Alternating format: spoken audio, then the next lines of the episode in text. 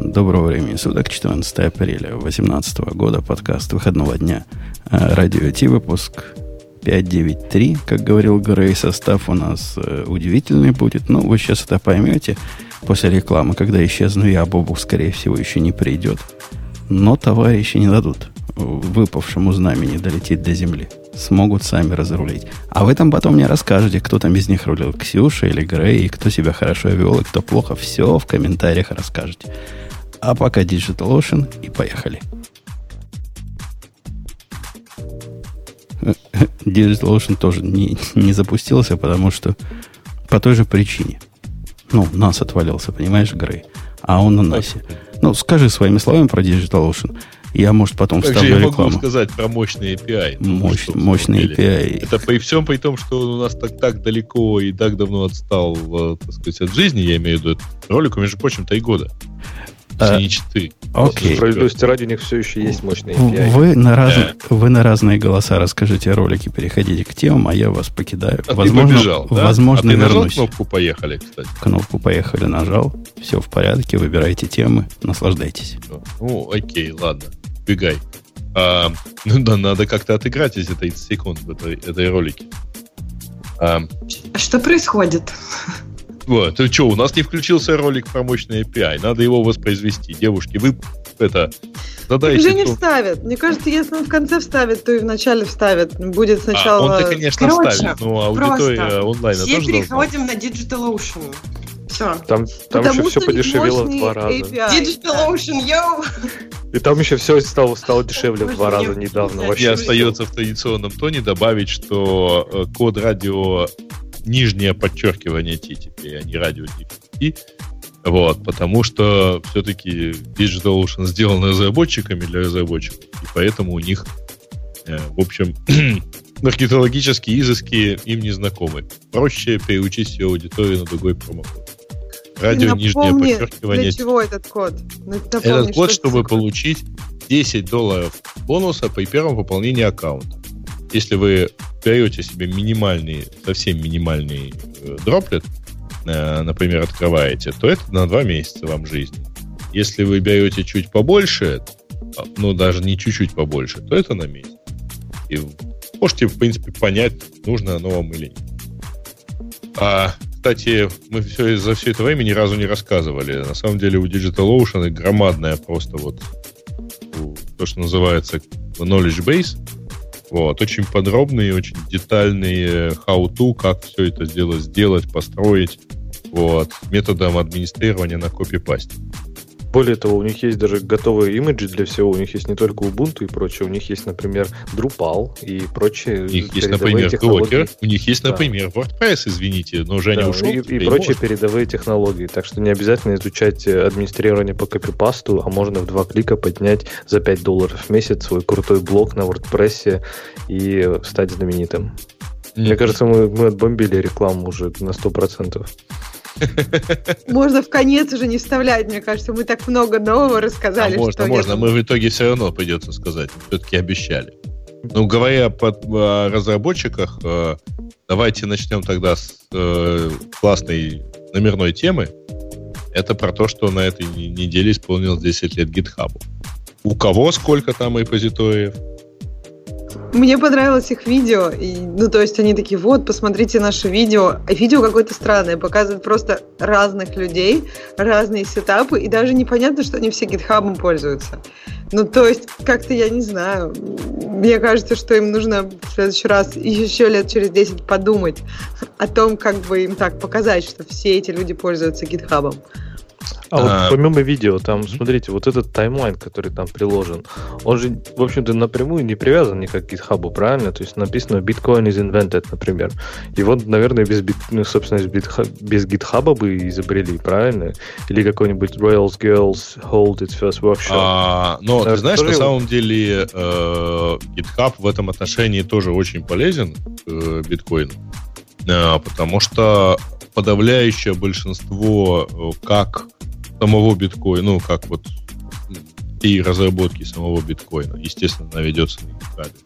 А, так и вот эти все ICO-проекты, я совершенно серьезно говорю, значит, ну, Жени нету, поэтому можно серьезно поговорить. А совершенно серьезно факт наличия вот так, и даже количество комитов в проекте того или иного блокчейн-проекта на гитхабе является неким там, знаешь, ну, пониманием, что да, в проекте что-то делается, да, он, скорее всего, ну, серьезно.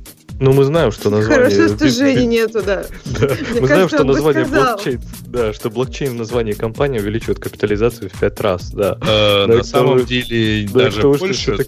Идея в том, самая компания, Леш, которая э, чайная компания, которая вдруг добавила себе, ну, точнее, не чайная, конечно, это, которая занималась Long Island Ice Tea, по называлась, так и называлась, да. Вот, она себе добавила Long Blockchain, сделала, вот. Но ее на этой неделе, кстати, делиснули с NASDAQ. И где она там? Видимо, задело. Вот, но я к тому, Почему? Что за то, что... За, ну, за, за то, что видимо, все-таки они не совсем блокчейны имеют какое-то отношение, как я понимаю. Так ты можешь назвать как угодно, я не понимаю, разве из-за этого реально? Ну, если это влияет на капитализацию, разве это не, в общем-то, введение в заблуждение показывает... инвесторов? Нет, Какие но, странные люди. Факт, есть они... факт, у них у, у действительно выросла капитализация несколько раз после того, как они добавили слово блокчейн. И заявили о том, что будут майнить. Так они заявили о том, что они будут майнить? Или они просто а, да, название да. изменили? Ну, а как ты себе представляешь изменить название вот без каких-либо заявлений? Просто так вот биржевая компания взяла, добавила себе блокчейн название? Ну, я не знаю, я так понимаю, что название это все-таки можно называться вообще словом, которое не существует. И что теперь? Я а, так понимаю, что название не стали не называться, они, они начали, они сменили название. Ну, то есть, мне не кажется, что... То есть, разве кто-то их может за это делистнуть? Потому что они а, сменили Не-не-не, делись, делись от их, естественно, не за это. И, ну. Их делиснули из-за... Э, Махинаций. Там, они там, наверное, еще что-нибудь делали. Да, да. Я не смотрел, на самом деле, подобно, за что их делиснули. Ну, наверное, там, типа, что-то волатильности и, и прочей гадости. Вот-вот-вот. Они, наверное, там резвились по полной, не только с названием. Вот и получили. А, они, да, они там действительно были на, на NASDAQ. Вот. А, у них упала капитализация. Просто. Поэтому, поэтому их правило, по правилам NASDAQ а, в капитализации должна быть 35 э, миллиардов в течение 10 дней подряд. А у них э, вот 10 дней э, было меньше 35. Ну, потому что про название и всякие и акции есть очень много разных исследований. Например, про то, что когда акция называется ну, понятно и легко, люди ее чаще покупают в самом начале, когда компания выходит на рынок.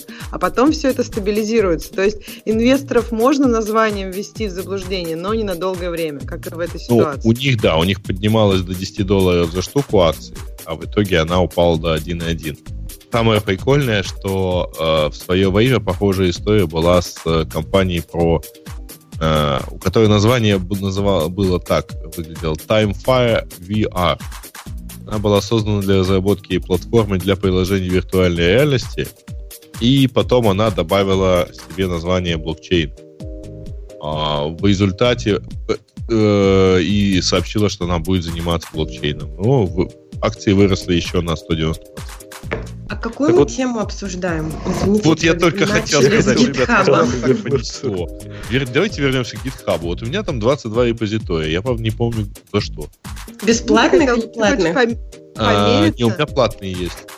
У меня угу. всего э, всего 22, те, которые значатся ее репозитория. Давайте мериться, у кого больше. А давайте у кого меньше. А почему это достижение? Нет. А давайте у слушателей Тогда я не выиграю. А, товарищи слушатели, а напишите у кого сколько репозиториев. Кстати, вот тут вот прямо в чатике. Давайте. А вот интересно, пока идет опрос, а вы не задумывались, что GitHub это, в общем-то, уникальная компания? То есть это компания, которая, в общем-то, колыбель open source там, э, проектов, на которые живут больше, ну, наверное, все крупнейшие open source проекты там живут или имеют зеркало, которые стали там пионерами, идеологами вообще open source и таким местом в жизни open source. При этом сам GitHub, он совершенно закрыт с точки зрения, ну, как продукт. То есть у него нет ни исходников, у него весь процесс разработки, в общем-то, полностью приватный, комьюнити туда туда не вовлечено вообще. То есть даже, по-моему, когда ты покупаешь Enterprise версию, которая бежит там локально, наверное, ну, скорее всего, она включает исходники, так как он, по-моему, на Ruby все-таки написан. Но тем не менее, то есть процесс, исходники и вообще она сама как сам как продукт, он абсолютно закрытый, закрыт, и он абсолютно не вписывается вот в эту канву open source движухи, которую, собственно, GitHub создает. А мне кажется, это каким-то немножко циничным и таким не совсем правильным поступком со стороны GitHub и потенциально ставящим там, его в угрозу какого-нибудь GitLab и прочих. А мне не кажется, потому что смотри, э, идея open source это когда ты шаришь код, и остальные люди могут этим кодом воспользоваться. Ну, то есть во благо его шаришь. Если GitHub трошает свой код, ну, то есть то есть кто от этого выиграет, во-первых? То есть есть же GitLabs, они вот примерно так же. То есть они как раз, по-моему, open source. Есть аналог же GitHub, который ты можешь да. себе поставить. Конечно, есть GitLab, и фишка mm-hmm. в том, что, например, GitLab, вся разработка GitLab идет полностью на GitLab. Открыто, То есть ты можешь да. смотреть, какие mm. issue там заведены, какие там, не знаю, что люди обсуждают, что у них в приоритете, какие даты там они планируют, да, какие-то майлстоуны и так далее. У GitHub ничего этого нет. GitHub полностью... Ну, кстати, закрыт. да, нет, я согласна. То есть получается, что GitLab — это вот та версия GitHub, которая ведется в такую, в открытую, в open source, правильно? Да, интересно.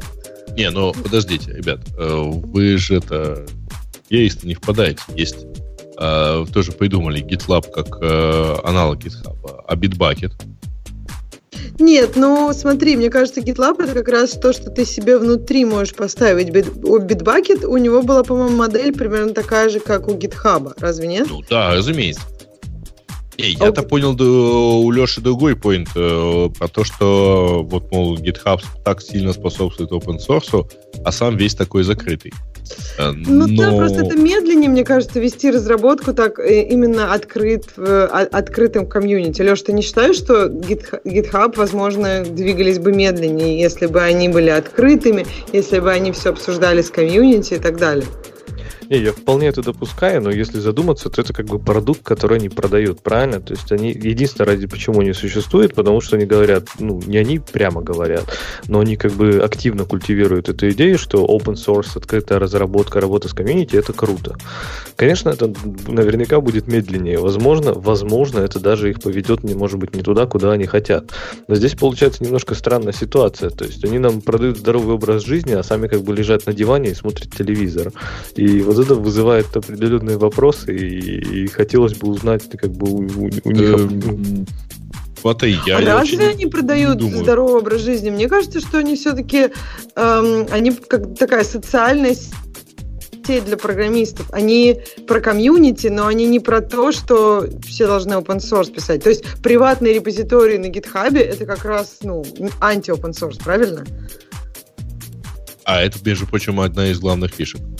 Да, то есть, ну, то есть мне, ты... мне не кажется, что они, они, они не продают open source вот именно всем и вся. Они говорят, вот есть open source, мы прекрасное место для open source, в то же время мы как бы про приватные репозитории, и вы можете вести свою такую интерпрайзную разработку, но тоже на GitHub. Мы просто место, где встретятся ваши люди, которые работают над этим кодом. И это все, либо выбранные люди. Мне кажется, они не, не только за чистую Я, честно говоря, совершенно не думаю, что они действительно как-то там заняты э, с точки зрения... Вот, ну, они именно вот все себя посвятили open source.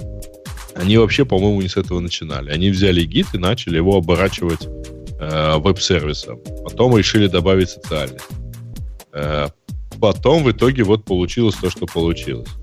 То, вы что думаете, из они изначально не планировали это как э, помощь open source проектам, а просто сделали такую штуку, кому нужен репозиторий, вот пользуйтесь, но если хотите, чтобы ваш код не был виден всем, то платите деньги. То есть изначально идея была такая, и так получилось, что они так помогли open source комьюнити, или сразу была идея? Я вообще не очень понимаю, а почему именно open source комьюнити? А что open source комьюнити до этого не умело ставить гид себе? Нет, умела, но не очень было удобно. А, а, ну, сейчас мне, например, если я не хочу пользоваться GitHub, мне нужен какой-то сервер, да, мне нужно настроить там git а, репозиторий. А так, вот GitHub, пожалуйста, Почему? мне ничего настроить не надо. GitLab? Ну, Они были до? Ну, Нет, они были ну после. Вот, они э, вот после. А GitHub как бы первый предложил, что окей, больше вам не нужно мучиться, думать а, про какие-то сервера, если вдруг что-то с вашим компьютером случится, чтобы все синхронизировалось. Вот, давайте, деплойте сюда. А, и если хотите, чтобы мы никому не показывали, что вы задеплоили, то а, деплоили неправильно, да, пушили, не знаю как, а, то коммитили, да, а, то платите деньги, и мы не будем никому показывать. Наверное, в этом была изначальная идея, но так получилось, что а, все open source проекты, которые где-то в других местах хранили свой код, туда перелезли. Битбагету, кстати, тоже 10 лет. То есть им обоим 10 лет. Они появились, я просто, насколько я помню, они появились примерно одновременно. И поэтому тут, мне кажется, ну, нет такого, что сначала появился GitHub, а потом уже там Но через Bitbucket... Bitbucket. Начинался с SVN вообще. Он начинался с SVN, потом там появился Mercurial, и когда уже всем стало понятно, что Git победил, и все остальные системы контроля версии, они, в общем-то, медленно стагнируют и скоро умрут, тогда они уже перешли на Git. Вот, не, я согласна, и... ну, глобально, как бы, вот эта идея предоставлять э, такие, не знаю, виртуальные репозитории кому угодно, она, мне кажется, да, вот как-то стала такой 10 лет назад, она появилась и с тех пор крепла. Вопрос был, да, какой именно репозиторий в этом плане выиграет. Это я согласна. Тут вот немножко возвращаясь к моему вопросу, что про open source, там, про открытый процесс разработки, даже не столько про код, да, про доступ к коду GitHub. Например, сейчас с точки зрения GitHub, с точки зрения платформы, он сейчас совершенно чудовищен для программистов. То есть это, это он, он, он очень плох. Там нет таких вещей даже, как навигации по коду. То есть тебе показывают код, как просто буковки на экране. Там нельзя нажать на ссылку и перейти там по ссылке, например, и перейти там, не знаю, ты читаешь код там на Java, да, ты не можешь нажать там на ссылку и перейти в другой класс или еще что-то. В смысле, ты это, хочешь, чтобы это было IDE? Это не я должна быть IDE, но там должна быть базовая навигация хотя бы для просмотра кода. Там даже поиск по коду, он, он очень плохой. Ну, это как бы функциональность IDE. Конечно. Э, то, что ты говоришь, навигация. Бы... Так типа, почему они должны тебе IDE там предоставлять? Это не, было бы прикольно, конечно, но мне кажется, если мы говорим просто, если это как бы такой просмотрщик кода, почему там должно быть IDE? Ну, смотри, там же есть, например, подсветка. Я не говорю, что это должно быть по функциям IDE. То есть я не жду там запуск тестов, да, например, из этого, или там дебаг какой-нибудь. Ну, Подожди, это уже, да, функция, базовая ну, функция IDE — это как раз навигация по коду, а не запуск тестов. Но согласись, но согласись, такие простые вещи, как кликнуть название класса как ссылку и перейти вот в файл, который существует в этом же репозитории, чуть ли не в этой же папке. Ну, это какая-то, мне кажется, элементарная функция для платформы, которая говорит, мы работаем только с кодом там на 95%. То есть, да, там, конечно, и другое можно хостить, но там лежит код. И почему по этому коду я не могу даже навигировать нормально? То есть, и вот мне бы просто ну, хотелось... Нет, это, мне кажется, ты хочешь, э, ты хочешь, чтобы просмотрщик кода у тебя включал DE, какие-то функции DE. Это прикольно, но мне кажется, что они никогда не заявляли. Они заявляли максимум, что они социальная сеть для программистов, а не то, что они, как бы, не знаю, веб и DE. Ну да, предположительно, вообще говоря, это некий такой общий репозиторий. Но у тебя же локальный-то лежит. А ты там с ним кодом работать. Конечно, иногда просто мне хочется не чекаутить его локально, а быстренько побегать по репозиторию и посмотреть, найти какие-то ответы. Ну да, все. чужой, например, код, не свой. То есть со своим понятно, да. что ты работаешь в удобных системах, а чужой нет, я согласна, мне было бы удобно. И я помню даже, когда ты, окей, ты в одном файле посмотрел название класса, окей, а что этот класс делает? Было бы удобно, но опять же, мне кажется, просто есть разные, ну, разные аспекты. Ну вот То нам в чатике просто... хорошо пишут про то, что Вообще говоря, элементарная функция ткнуть на класс, это надо повторить на всех-всех языках. Конечно, и если ну, у них конечно, это, просто это. Это просто IDE, да. то есть тебе нужно туда засунуть да. что-то. И если типа бы у них был открытый процесс, то можно бы было с ними об этом поговорить, сказать, чуваки, у вас есть планы это делать вообще или нет? Для каких языков? Понять, попытаться понять приоритеты. Слушай, а разве они не Поговорить с комьюнити и... Разве они делают они атом, да. Атом? Они, кстати, ну, делают они... атом засунут его потом туда. Ты думаешь, для чего они делают? Просто для души? То есть ты думаешь, они сольются в экстазе когда-нибудь и будет ну, GitHub а и Atom? А, да не знаю, я не уверен, что это такое уж тут прямо Ну смотри, они делают веб-эдитор. Такое решение для как бы модификации кода в вебе. Мне кажется, что это было изначально, эта идея была изначально, чтобы можно было на GitHub работать с кодом абсолютно ну так, смув. То есть это такой процесс, что ты можешь свой код у себя работать, а в то же время, и даже ты можешь, например, на атоме работать локально и удаленно, тоже удобно. То есть мне кажется, что они бы не делали это. Это настолько какое-то очевидное очевидный момент. Может быть, там есть какие-то технические проблемы, чтобы в экстазе это слить. Это уже другой вопрос. Но основная идея, мне кажется, достаточно, ну, как бы пересекается. Не, подожди. Вы чего-то додумываете того, чего они, в принципе, я думаю, не думают даже себе близко. Значит, да, действительно, они делают атом. При этом они сделали проще, они в атом встроили GitHub Package. Ну, и поэтому ты можешь из атома работать, не ходя на сайт. Я не да, думаю, что они ну, решат понимаешь... развить наоборот. И Нет, ну смотри, есть возможность... разные просто все, все. режимы. Подожди, я так Это... договорю. А, значит, не думаю, что они решат сделать наоборот и дать возможность ходить на сайт, не заходя в атом. Все-таки мощность твоего локального браузера, пусть э, локального редактора, пусть на базе электрона, она все-таки немножко побольше, чем твоего отдельно взятого браузера. А? Удобно локально ты ходишь в GitHub. Есть второй режим работы, когда ты просматриваешь чужой код, ищешь разные какие-то моменты. И когда ты как раз работаешь с чужим кодом больше, удобно было бы, чтобы у тебя какой-нибудь был обрезанный, не, не, до, не до конца фичеванный атом ремонтно, где там можно переходы, еще какая-то базовая функциональность. И тогда вот это покроет практически все, что тебе нужно. Ну, согласитесь, что это было бы круто. И вот если бы у GitHub была открытая модель разработки, мы могли бы сказать, а вот у них issue, например, 156, и он там запланировал на milestone через 3 года, например. И мы бы все знали, чего ждем. А так, получается, это абсолютно компания, которая себе на уме. Что они следующие сделают? Да черт их знает. Может быть, сделают, как они сделали, например, Discovery Repositories недавно. И вроде как, не знаю, кто рад от этих Discovery Repositories, кто-то ими пользуется вообще. То есть это, это вот как раз в сторону социальных функций для кодера. Но это, мне кажется, действительно странно, как, как Умпутун любит говорить, постоянно Смотри. кодеры — это асоциальные существа. Нет, мне, мне нравится твой посыл, ага. что вот окей, там комьюнити, и они бы вот это сделали. Но, во-первых, самые успешные, мне кажется, open source проекты, э, вот вспомним там Linux kernel, там обычно не комьюнити всем решает, а решает все авторитарно. Так что в GitHub не факт, что решалось бы также авторитарно. Это первое. Второе, они, очевидно, как бы дедикируют инвестируют ресурсы в те места, которые их развивают и помогают им как бы ну, нести их миссию. Миссия их, они хотят больше репозиториев, больше людей, и для этого, ну, известная вещь, что для engagement тебе нужно discovery, тебе нужно, чтобы люди находили то, что им ну, нужно. То, что она сейчас, я не уверена, что она сейчас прям сильно полетела, но это значит просто как бы они не доделали, не, не сделали то, что людям действительно помогает находить и помогает решать свои проблемы.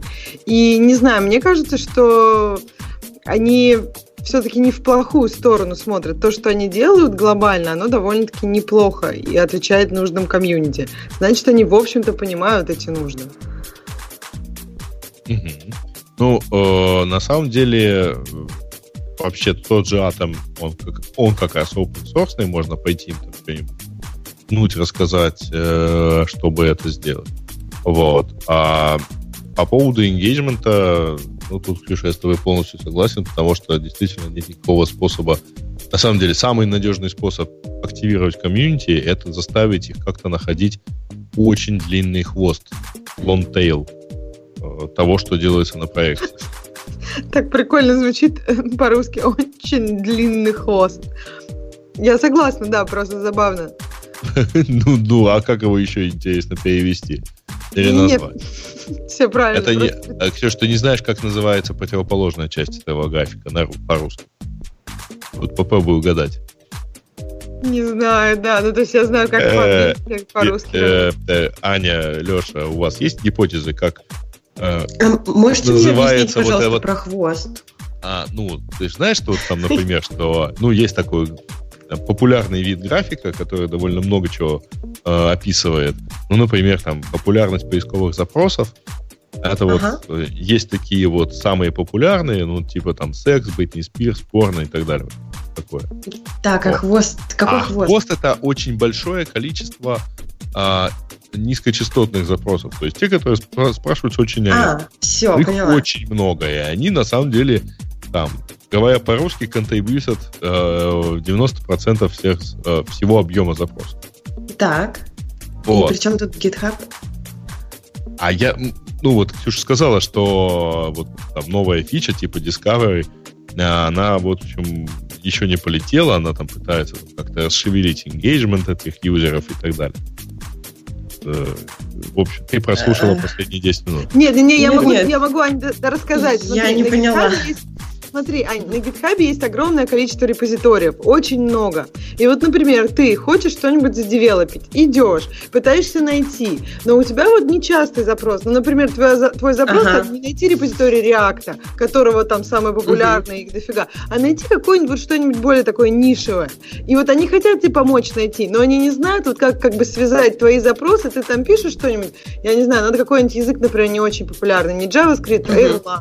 И, например, ты там хочешь на Erlang Erlang что-то написать, и ты ищешь вот эту библиотеку, а найти ее не можешь. И вот как бы они пытаются дать тебе возможность найти этот длинный хвост, как Рэй говорит. Но как бы вот пока не очень понятно, как, как это сделать, потому что тут ну, тоже есть свои аспекты. Тут есть технология. Может, ты, например, вообще не знаешь, какая технология тебе не нужна, но ты знаешь, что тебе надо. Там какой-нибудь бэкэнд-сервис, ну и так далее. Угу. Да, так вот... Э, То есть ладно. они улучшают поиск как-то? Они на самом деле улучшают находимость того, что у них есть. И как раз мы тут вот опять возвращаемся к тому, что есть там некий длинный хвост, то есть большое количество репозиториев, которые не получают, э, ну, не, как, как может показаться, должного внимания. Потому что ну, как бы люди что-то ищут, а и не находят. То есть тут как бы две, две стороны. С одной стороны, много репозиториев не получают внимания, которое они могли бы получить. С другой стороны, люди приходят туда, не находят сразу, что им надо, и уходят, например. Вообще да. как бы решая, ну, я, значит, вообще, наверное, не найду, не существует. Нам тут предлагают похвалить GitHub за то, что у них есть Pages еще. Вот. Тоже хорошая штука. Что это? Pages — это ну, хостинг для страниц. А мы недавно, а, про, угу, про, про них говорили, да, про Pages? Ну, как недавно? По-моему, где-то год назад.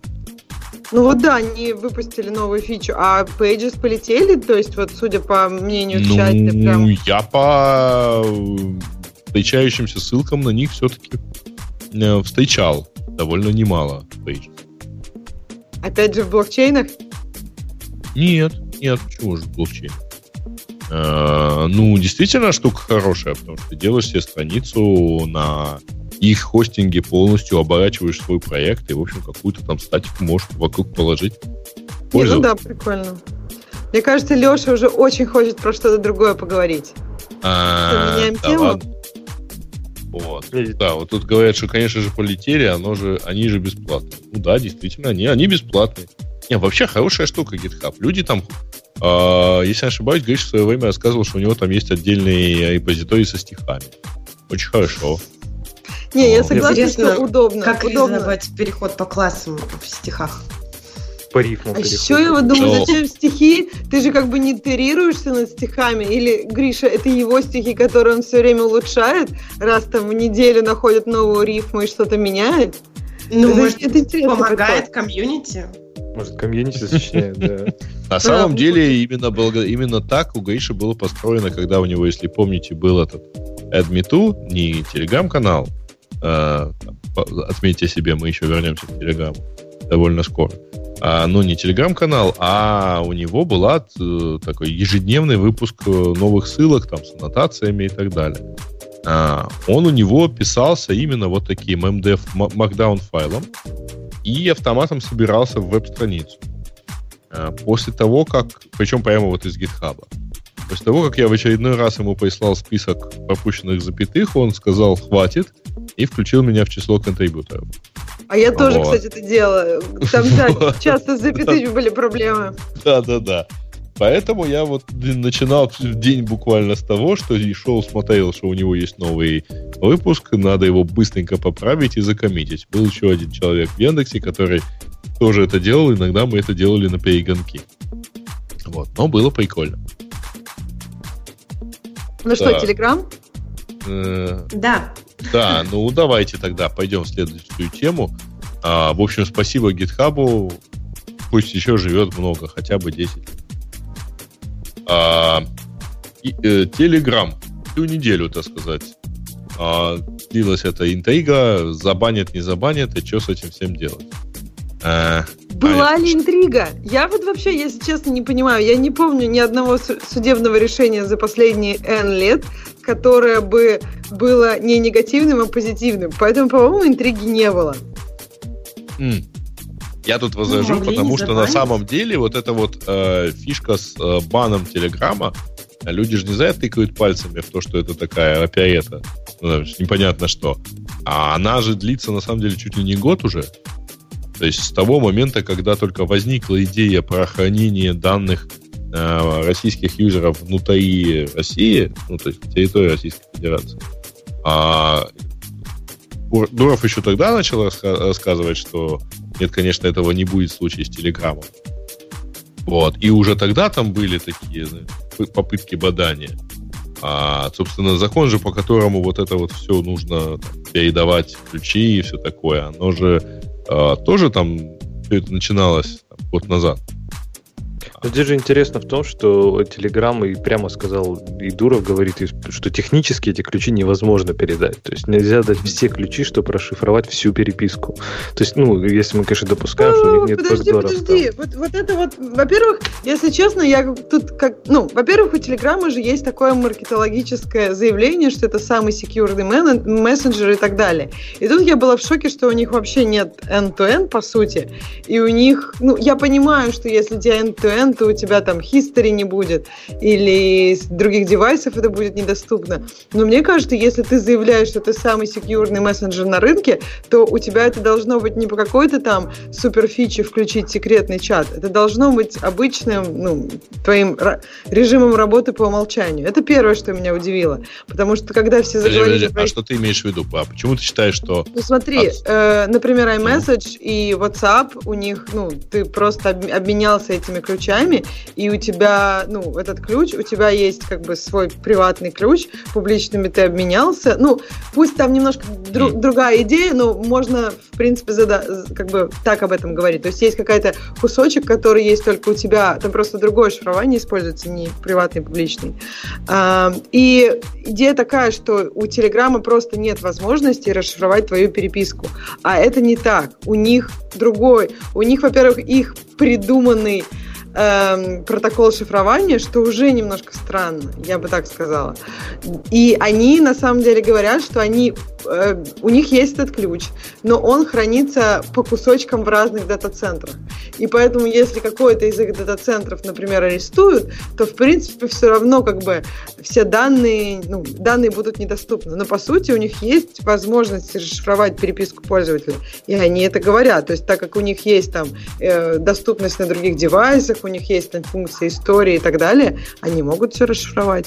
Я, я, я просто не, не понимаю. То, что говорил, то, что у них на сайте написано про их протокол, приводит к тому, что они расшифровать могут.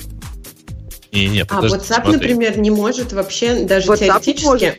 Потому да, что вот... с какого девайса ты начал, только там ты можешь, да? Ребят, подождите, не-не-не, вы чего-то вот... это путаете. Подожди, в чате тут Значит... говорят, что... Подожди, дай я доскажу, вот в чате говорят, что я путаю. Нет, я не путаю. Я просто недавно прочитала там серию статей, и там Гизмо дописала, что Telegram утверждает, что он самый секьюрный менеджер. У них просто блок...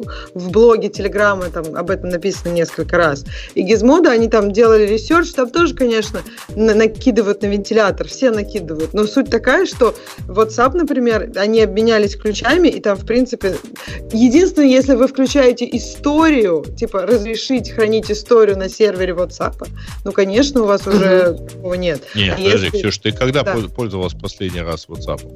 Я недавно читала про все, про все эти моменты. Какая разница, Нет, когда я а, Просто ты, опять-таки, рассказываешь... Э, значит, давайте так. Э, на самом деле, на самом деле, а, значит, э, я не вижу ничего не секьюрного в том, что а, где-то хранится зашифрованная копия э, там, в том же Телеграме, да, где ты можешь получить ее в итоге она на любом не... устройстве. Подожди, а, так она же вот именно, понимаешь, тут в чем, в чем проблема тут? В том, что они, в принципе, могут расшифровать твои данные, и это не очень хорошо. Я не хочу, а... чтобы кто-то мог расшифровать мою переписку с кем-то. То есть я хочу обменяться... обменяться с этим человеком ключами, и он может расшифровать нашу переписку, я могу расшифровать нашу переписку, но не WhatsApp, не Telegram. Ксюш, так ты можешь смотри... на Телеграме начать э, секретный чат. Да, но это не по умолчанию. Они говорят, мы самый секьюрный мессенджер. И если вы там галочку где-то поставите в настройках очень-очень, то тогда мы не сможем это расшифровать. Это не будет. Нет, ты не Ксюш, галочку поставишь. Смотри, ты, вот ты Facebook... начинаешь... Грей, дай Ане сказать, пожалуйста. Да. А, я хотела спросить, вот смотри, в Фейсбуке, в мессенджере тоже ведь есть uh, Secret Conversations. И mm-hmm. я как-то пробовала, и там даже было написано, что этот э, разговор будет доступен только с тех девайсов, с которых начали этот разговор. Mm-hmm. А вот что насчет закона в той же самой Америке? Здесь ведь если э, ну, ФБР под, потребует переписку по суду, что ну вот доказали, что там этот преступник, нужно посмотреть переписку, что Facebook не сможет а, даже Конечно, предоставить ее. Не то, сможет, то же самое, как, как mm. с Apple, да. То есть они же от них там требуют чего угодно, но если это технически невозможно, это как раз самое угу. прекрасное, что может сделать компания. Если что-то технически невозможно, они так и говорят, ну вот нет у нас угу. этого ключа, вот у нас там протокол, ну технический протокол, угу. спецификация, по которому у нас нет этих данных, и это прекрасно. То есть ну мне вот кажется, тогда что... странно то, что в Фейсбуке тоже ведь не по умолчанию, да, вот разговоры секьюрные, и в WhatsApp, как мы только что обсудили, а если ты включаешь историю, то значит где-то еще хранится этот ключ, да, и но... можно будет расшифровать. Но почему не наезжают на WhatsApp? Потому что WhatsApp... Почему на Telegram Во-первых, у WhatsApp по умолчанию секьюрный чат. Если ты включаешь историю, становится не секьюрно. По умолчанию а, второе... как раз-таки, по-моему. Эм, возможно, возможно, да. То есть в какой-то момент они, наверное, включили это по умолчанию. Это вот тут я не буду врать. Я сразу скажу, что был вот, по-моему, это новая фича. И да, сейчас получается, что все чаты, которые ты начинаешь со включенной историей, они у тебя будут не так. Но тут разница в том, что Telegram очень часто и торжественно заявляет, что это самый секьюрный мессенджер на рынке из вот mm-hmm. популярных. То есть есть всякие там мессенджеры, которые прям для параноиков, а из популярных Telegram самый секьюрный. И мне кажется, что если ты это заявляешь, то, наверное, как бы с тебя должен, ну, у тебя должны быть какие-то более, ну, выше какие-то требования к тебе, правильно? Но, с другой стороны, я согласна, тут, в принципе, если мы сравним WhatsApp с историей и Telegram обычный, то да, оба они не делают этот peer-to-peer и, ну, end-to-end encryption, и как бы о чем тут можно еще говорить? Все негодяи. Ну да, ну, в общем, мне просто кажется, что немножко странно, что наехали именно на Telegram, когда, ну, есть и другие мессенджеры. И я не знаю, в России разве Telegram более популярный, чем WhatsApp? Почему именно его нужно читать на лету? А, Telegram же чуть ли не один из самых популярных там мессенджеров в России. Или, а, или один из или нет, я не знаю. Мне просто кажется, что WhatsApp популярнее, но это именно кажется, я не знаю. На самом деле с, э, тут тоже интересно, потому что э, Telegram очень сильно, конечно, вырос. Он, кстати, где он точно самый популярный, это в Иране. Вот не знаю, почему именно там, почему там другие все не заработали. Mm. Ну вот, но там при этом какое-то время назад им даже сильно угрожали на эту тему именно там официальные власти, там, то они их блокировали, то разблокировали. А, вот. А, они в России, ну, там, по крайней мере, в европейской части очень популярны. Угу. А, в том числе благодаря тому, что это вот вроде бы как российская разработка, и во многом потому, что она а, во многом потому, потому, что у них есть довольно уникальная возможность, это вот каналы. Угу. То есть, во-первых, а большие какой чаты. смысл вообще Подожди, просить а разве... все ключи? А, как, а, допустим, вот Telegram бы дал все ключи и, не знаю, сделать бы систему, которая поддерживает, ну, там, ключи ротейтятся, наверное, и они их вовремя отдают государству, все там обновленное. А дальше что с этим делать? Разве у государства есть какие-то технологии, чтобы а, прям читать все переписки? Или это сделано а для того, чтобы какие-то... Ну, а если не надо читать все, почему по суду нельзя было получить эти ключи для конкретных этих людей, которые где-то подозреваются? Ну, зачем вот так вот прям блокировать все? Тут на данный момент, вот если бы ФСБ пришло с э, ордером на а, предъявление там архива, ну, на то, чтобы им выдали архив переписки там, того же Навального. Это было бы одно. А здесь принят закон, по которому вот ФСБ должно уметь всех читать. И этим же занимается, на самом деле, извините за политику, не ФСБ. Этим занимается отдельный орган под названием Роскомнадзор, который следит за много чем, в том числе занимается блокировками сайтов на территории России. Вот, и в том числе, причем довольно примитивными блокировками, но тем не менее. Вот. И а, в том числе вот там, на него возложена задача э, разными неуклюжими способами добиться, чтобы все-таки Telegram... Ну, не, непонятно, зачем блокировать прям всю систему из-за того, что нужно было прочитать э, э, переписки каких-то конкретных слушай, людей. А Telegram... А Telegram приносит какие-то деньги в российский бюджет? Нет. Вот, как, а он, он даже сам не российский бюджет. Он того, даже что... вообще ни в какой да, бюджет понятно. деньги не приносит. Mm-hmm. Нет, мне кажется, Аня хороший вопрос подняла про то, что почему Телеграм. То есть э, вопрос, я не знаю, кто-то может знает, э, все остальные мессенджеры, которые есть на территории России, они все взаимодействуют и все уже нет. открыли все данные. Нет, то есть у меня нет. тоже нет поэтому как бы ответа, что все все готовы, а вот только Телеграм. То есть очевидно тут какая-то, видимо, большая история почему решили начать с Телеграма. Ну, интересно, даже в статье же написано, что очень много вообще официальных лиц, журналистов и прочих, то есть очень много людей, э, как раз, скажем так, не просто простых жителей, а либо из власти, либо из журналистик, из СМИ, либо еще нибудь такого, они пользуются Телеграмом. То есть, мне кажется, переписка этих людей, она могла быть гораздо более важной, чем там переписка просто, ну, совершенно случайно. Ну, слушай, ты же понимаешь, что на, так сказать, совершенно не обязательно требовать ключи. Методы корректальной, корректального дешифрования, в общем, прекрасно работают, какой бы проприетарный протокол ты не использовал. Подожди, ну это же удобнее, Грей. Вот если у тебя что есть удобнее? все сразу. Паяльник нет, в одно место, нет, конечно, нет. удобнее. Главное, нет, что главное человека найти. Понимаешь, мест много, и паяльников не напасешься. А тут один раз дали все ко всем сразу, ко всем журналистам, ко всем любым лицам любого характера. Удобно же, нет? А вообще, а. говоря, говоря, почему Telegram, а не все остальные, может быть, все остальные просто следующие. Ну да, тут может в чате быть. нам так и говорят, что он вот, тут спасибо тезке, он подсказал. Терморектальный криптоанализ. Вот, ну как-то да. А, ребят, ну на самом деле, значит, совершенно точно, по-моему, Facebook чего-то собирался переносить в Россию, эти самые приватные данные. Э, Google, если не ошибаюсь, э, как-то решал вопрос с переносом в Россию, то есть точно вот к этому. Подожди, а как это вот перенос и как бы и вот расшифровка всех данных? Меня про это, мне кажется, немножко разные. Или, нет, может, нет, нет, нам? я спрашиваю, я спрашиваю. А вообще, это все один закон, Ксюш. А, Но ну, если end-to-end шифрование, то никак не поможет перенос данных. Ну, какие-то а, данные, да, будут конечно. на российских серверах. Но это в общем, как-то это странно. То, Блокируют один мессенджер, а другие оставляют.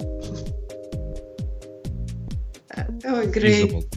У меня какое-то это, задержка, извините. А, понятно. Все, окей, ладно, будем, будем тогда это задерживаться. А, Значит, э, короче, говорят, что сегодня, кстати говоря, включат. То есть, нет, завтра. Для некоторых уже сегодня. Нет, для всех. Там же говорят, по-моему, есть, есть же какое-то, по-моему, письмо от Дурова, который говорит, что все должно быть все равно хорошо и прокси не понадобится. Кто-то знает? Ну, на самом деле, э, Telegram умеет работать через SOX, прокси. И, угу. в принципе, если у вас он такой есть, можно его настроить. Ну, то есть, понятно, никому из нас, кажется, это не надо. Единственное, кому это может понадобиться, сейчас, видимо, спит. Вот. По крайней мере, на Telegram не отвечает. А Telegram не может просто выкатить, выкатить тебе прокси как часть приложения, то есть типа автоматически. Я думаю, что они сделают даже круче. Чтобы не за... Во-первых, да, вот есть несколько решений позволяющих достаточно быстро в общем, воспользоваться чужим прокси. Потом вот тут Женя жаловался, что тут, понимаете ли, к нему повалил народ по, по запросу, как сделать прокси за 3 минуты. Вот да, так тоже можно. Эм, и э, в-третьих, э, у меня лично полное ощущение того, что вообще где-то в Телеграме уже есть такой даже не прокси, а знаете, там аналог оперы Turbo. Подожди, а вот э, если мы говорим про десктоп, то все понятно, это легко, там, и прокси и так далее. А в мобильном, мне кажется, им нужно внутрь приложения, э, ну, это прокси вставлять. То есть рядом оно, мне кажется, не очень удобно-то на мобильном поднимать. М-м, какая разница? Нет, в смысле, нет, э, подожди. Значит, если, ну, Telegram сейчас умеет просто работать через сторонний софт прокси. Ты ему просто указываешь параметры этого прокси и, пожалуйста, ходишь как угодно. А mm. второе, э, нет, конечно же, не надо поднимать отдельный сервис или отдельное приложение в виде прокси где-нибудь еще. Э, вот простой такой какой-нибудь совсем простой клиент, который работает через доступную в данный момент проксю, встроить в мобильное, я думаю, они это уже даже сделают. Мне тоже кажется, что это больше такое. Ну, просто интересно, какие будут ответные действия там. Я не знаю, какая организация этим называ... занимается. Если ты говоришь Роскомнадзор, надзор, я тебе верю. Окей, то есть вот какие будут ответные действия на это? А, никаких. У них нет, ну, на самом деле, смотрите. Значит, нет, это же а вопрос, а... ты имеешь в виду про технические способности или у них нету чего? То есть, по идее, это будет нарушение закона, правильно? То есть, его заблокировать, но все все равно пользуются. Ну, нарушение со стороны кого? Хороший вопрос. Ну, То компания Telegram, понимаю... которая, вообще говоря, является то ли вот британской, как нам тут где-то писали в чатике, то, то ли, офшорной. если я не ошибаюсь, она вообще зарегистрирована на британских и Вирджинских островах. Вот, то есть чистый офшор. А, она, вообще говоря, не обязана соблюдать э, законодательство страны, в которой она не находится. Поэтому может спокойно наплевать на требования. Ну, подумаешь. Ее там заблокировали, в конце концов. Она, в общем, что хочет, то и делает. Ведь это, ребята, ваши проблемы, что до вас поиски долетают. А, это во-первых. Пользователям запретить пользоваться программным продуктом, в принципе, сложно. Потому что если они его получили легальным способом, э, вообще тот же самый Роскомнадзор, он не может рулить пользователями. Ну, Подожди, а вот про легальных мог... Да, могут ли они сказать там а, App Store, Google Play российским, что они не могут распространять это приложение? Теоретически, да. Теоретически это практически это чуть ли не единственный э, вариант, э, который вот там, способен это дело как-то подрубить. Я общем, помню, ВКонтакте было недоступно в других странах какое-то время. По-моему, Mm-hmm. Ну, то есть на это можно сделать. По-моему, я когда не, не, вот теоретически на самом деле удалить. Ой, извини, извини, Ань. Опять ты... А за что? Ну, потому что я, мы опять говорили вдвоем. А, да нормально. Теоретически они, конечно же, могут э, этого добиться. Значит, вот тут э, значит, заблокировать э, меняющийся список IP им довольно сложно, потому что э, надо понимать, что Роскомнадзор блокирует IP. Вот, кстати, если помните эту историю с тем, как а, народ умудрялся блокировать там серьезные сайты, включая сам надзор. Вот, просто прописывая в качестве синонима э, для домена айпишник, ну, к заблокированному домену, дописывая синонимом э, айпишник э, вполне себе нормального юзера, ну, нормального домена. Но при всем при этом а, да, вот спасибо, что напомнили. Да, официального клиента LinkedIn нет в российском маркете и нет в российском App Store. Так что, вообще говоря, опыт есть. Да, скорее LinkedIn всего, значит, они это сделают. То есть, если у них уже есть такие запросы, ну, если есть уже прецедент, скорее всего, это, это то, что случится дальше. Но, Но опять же, все умеют делать. Э, раньше вообще когда-то не было русского App Store и ничего, жили как-то. Ну, в принципе, да. То есть можно, конечно, как-то это дело ну, обойти. Конечно, тем более, логинишься в свой аккаунт. И, и это не работает в случае с э, десктопом. Потому что в десктоп то ты можешь поставить все, что угодно. Да, а. да. Десктоп вообще мне, меня, меня удивил, я на минутку задумалась, не работает. Наоборот, это как бы вообще нет никаких проблем с десктопом, а с мобильным просто понадобится воскресить свои аккаунты не русского App Store. Только тебе ну, туда ну, надо ну, карту вот... привязывать, вот в чем проблема. А ну, когда ты привязываешь карту, например, к американскому стору, тебе, по-моему, нужна только американская карта. Ну, по крайней мере, так, например, точно работает для британского стора. Слушай, ну у тебя не а, было... Нет, ты можешь... не было американского App Store аккаунта, у меня был там какой-то какую-то, гуглишь какую-то фейковую карту, которая проходит один Ой, раз. Ксюша, конечно, зачем оплатить? Нет, так конечно. Ты платить тогда не сможешь за приложение. Нет, нет, подождите, ребят, ребят, вы чего в самом деле? Зачем гуглить фейковую карту и вообще нарываться на подозрение в карте? Значит, вы без аккаунта идете в App Store, выбираете бесплатное приложение, и вам дают создать бесплатный ну, аккаунт не, без, э, условно говоря, funding source. Так, а, так а зачем он нужен? Без, а, без... а потом вы его Нет, ну Телеграм поставить. которые покупаете за легальные деньги. А, ну гифкарт, да, гифкарт. Да, и все. Угу. Все, что мучиться-то. Вот. А, ну, ну видимо, я пластировала деле... лет 10-15 назад и нагуглила, видимо, что-то такое. Но просто тогда это был тот момент, когда во многих странах еще не было App Store. То есть App Store был... Меня до сих пор этот аккаунт, на самом деле, потому что что его менять-то у меня все... Конечно, да. За 10 лет там накуплено всего. Вот, не считая музыки и приложений. Но давайте оторвемся от App Store. Мне на самом деле интересно другое, что, по сути дела, а, в общем, а Telegram заблокировать в данном случае невозможно, потому что, во-первых, они ну, могут переключаться между проксями. То есть там залил туда список из сотни прокси, поднятых тем же Телеграмом, например, и ходи через них.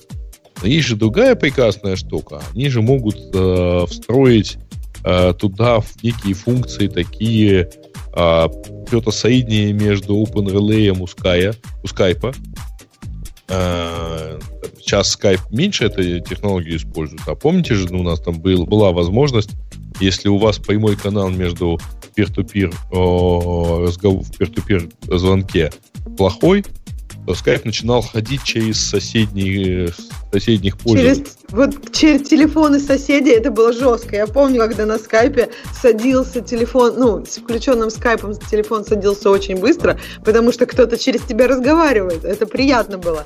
Нет, мне кажется, что как бы я согласна, что именно техническая, как бы, технические возможности заблокировать Telegram, они не такие уж высокие, не такие уж большие. Но вот как мы уже решили, возможно, они пойдут через App Store и Google Play, и тут уже, понимаешь, там, не знаю, человек обновил телефон или еще что-то, Telegram не поставил, в App Store его нет, и, ну, все меньше и меньше людей будут делать какие-то дополнительные шаги для этого. А, ну, тут Разве есть нет? другой момент, на самом деле. А, самое смешное вот в чем. Дело в том, что буквально в конце марта э, Telegram э, сообщил, и нам, правда, э, о Федеральной комиссии по биржам и ценным бумагам, они закончили второй этап размещения своей криптовалюты у частных инвесторов. За два этапа они собрали 1,7 миллиарда долларов. Это к вопросу, почему Телеграму не нужны деньги. Ну, то есть, почему он может сказать, спокойно э, много чем жертвовать, лишь бы сохранить пользователя. Э, ну, и... Чем тут жертвовать? Просто я не понимаю, как они смогут сохранить пользователей, если людям, ну, если в нем будет меньше и меньше людей, меньше и меньше там часть комьюнити будет ими пользоваться. Понятно, что как бы им не нужны эти пользователи сейчас, потому что они деньги получили, могут разделить и так далее. Но если они хотят развиваться, им нужны пользователи. А они собираются развиваться. Читай, если, конечно, не лень э, читать 100 тысячные страницы, вот, почитай white paper э, Telegram Open Network, там в общем, довольно большой список сервисов, которые они хотят сделать от э, собственного DNS внутри своей сети до платежной системы. Окей, да, они сделают платежи, но самое, если людей там нет. Самое смешное, знаете, кто покупал у них эту криптовалюту? Ну, вот это вот, кто участвовал в этом размещении? Те же российские... Да, эти, начиная, от, начиная от Абрамовича. Ну, это, это логично, тут как бы ничего вот. нового. И это совершенно прекрасно, когда, так сказать, это полная иллюстрация того старого анекдота, когда в, во время арабо-израильской войны встречаются в Киеве два еврея, и один другому говорит, Мойша, вы слышали, вчера наше телевидение передало, что наши нашими ракетами сбили наш самолет.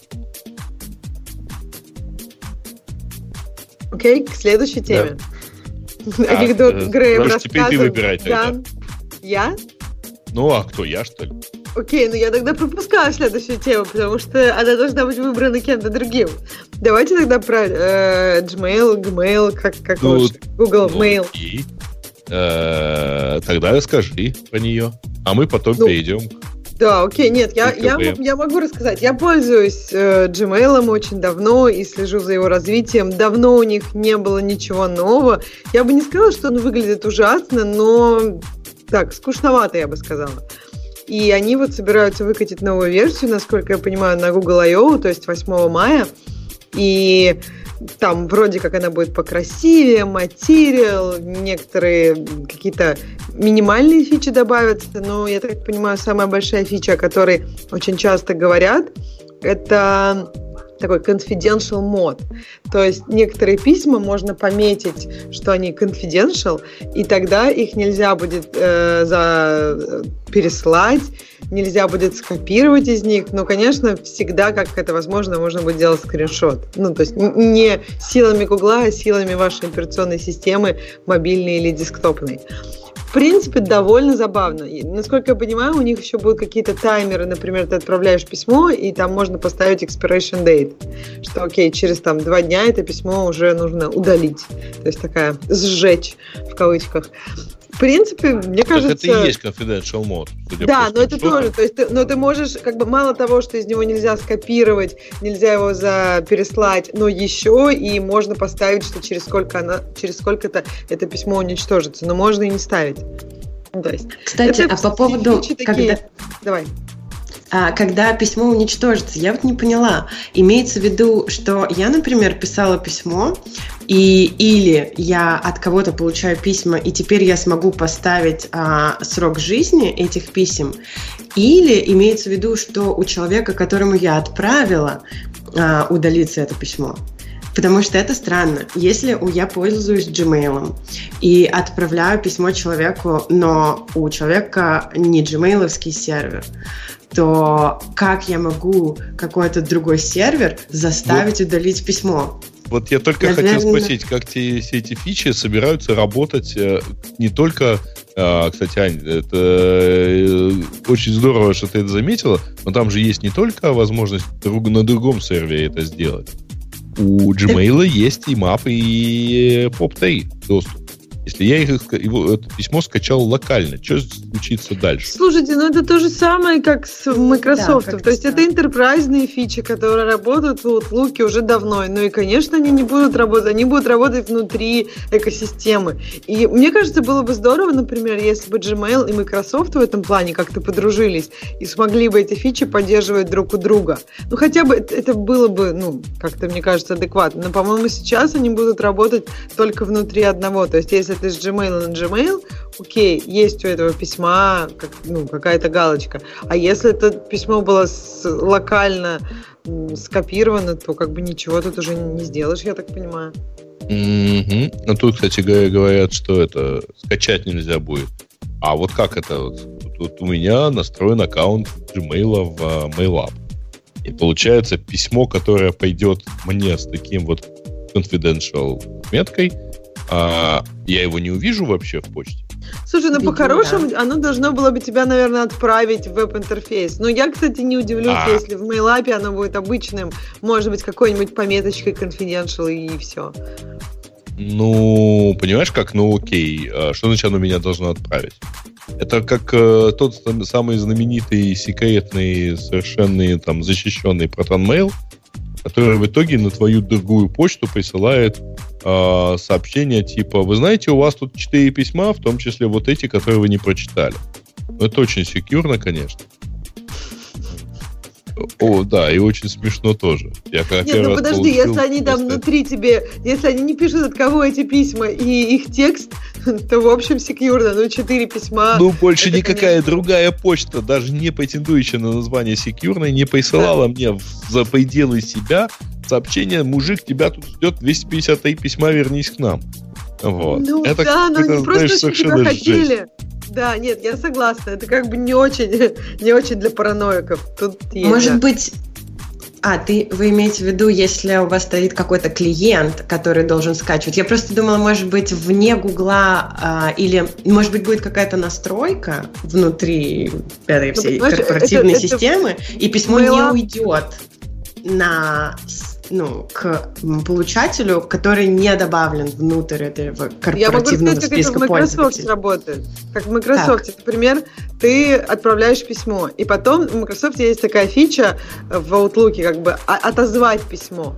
И что она делает? Она, вот если это письмо люди не прочитали, ну, в смысле, да, не можно... скачали, не угу. видели, да, то есть оно им уже не придет. Но те, кто его уже увидели, они все уже, и они да, могут Они не могут его развидеть.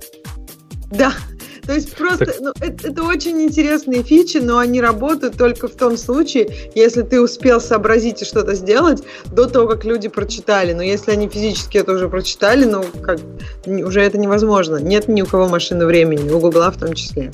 А мне кажется, самая крутая фича там это expiry у письма. То есть ты можешь сказать, что это письмо актуально только там до, такой-то, до такого-то числа. И это же просто мега круто. То есть это как раз в идее Zero Inbox. Ты ставишь по умолчанию expiry на почти все письма, как Snapchat, такой SnapMail. То есть раз через 24 часа у тебя всегда пустой inbox. Подожди, такая не, не, подожди. для тебя? Это если Мне твои, кажется, все твои получатели. Да, мне кажется, это не ну, себе. Ну, в этой статье непонятно. такое ставят. Так что не мечтай. По-моему, я так понимаю, что в этом вся идея, что ты скажешь мое письмо, он только актуально там 24 часа, а через 24 часа его просто ну, у всех удалится, и никто не сможет. Ну, опять же, мы те же самые ограничения, да, если кто-то скачал через IMAP, то нет.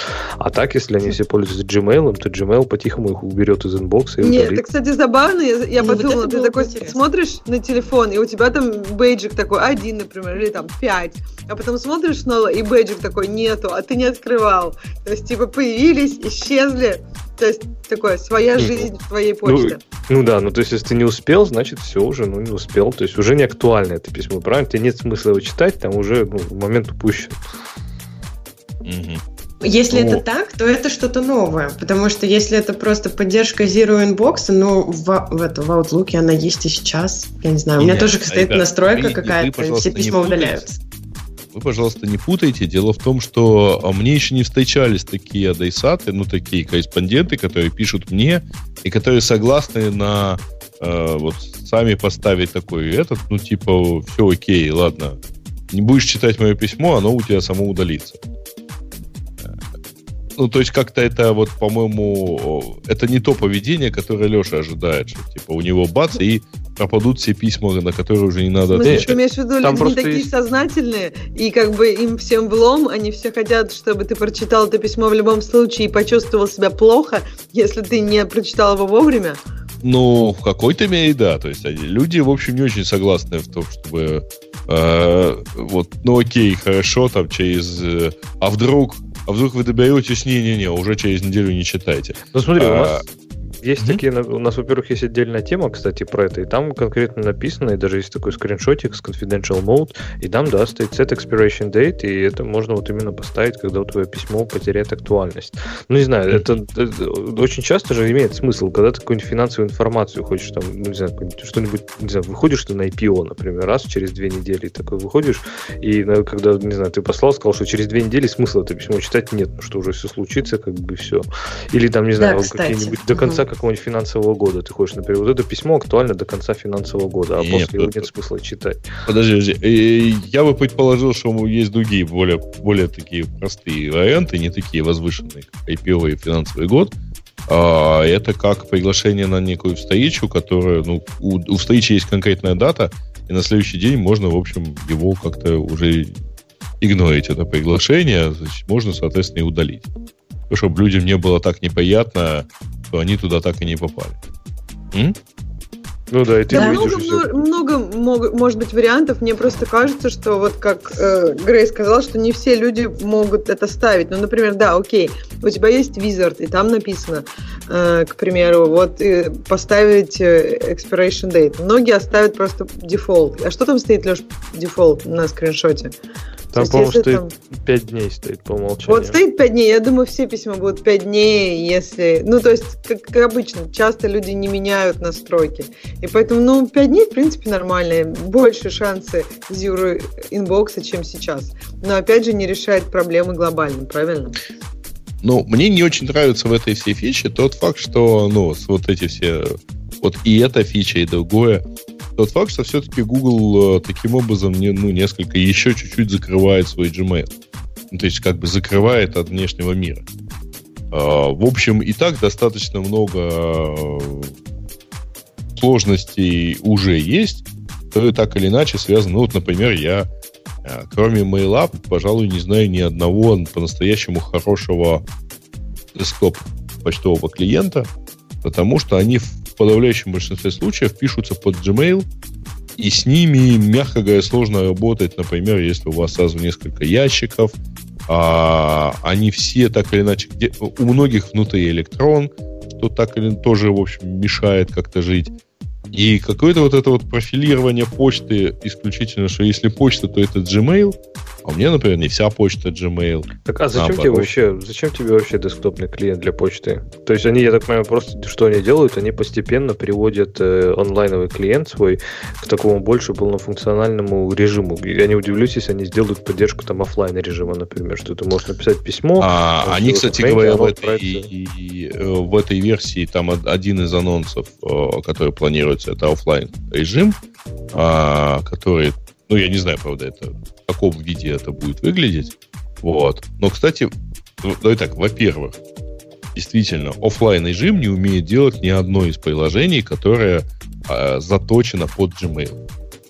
Вот все эти э, Airmail, э, значит, э, Sparrow бывший, который был в свое время куплен э, Гуглом и убит, э, и так далее и тому подобное – они все, ну там их много. Unibox, э, э, Ньютон, э, в общем, Найлос э, и так далее. Они все так настолько заточены на работу с Gmail, что они не представляют, что как это так у вас может не быть интернета. А у вас, например, в самолете может не быть интернета.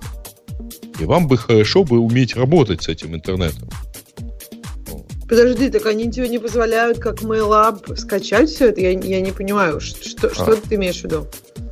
Вот мне подсказывают, что есть такой Spark от Idle.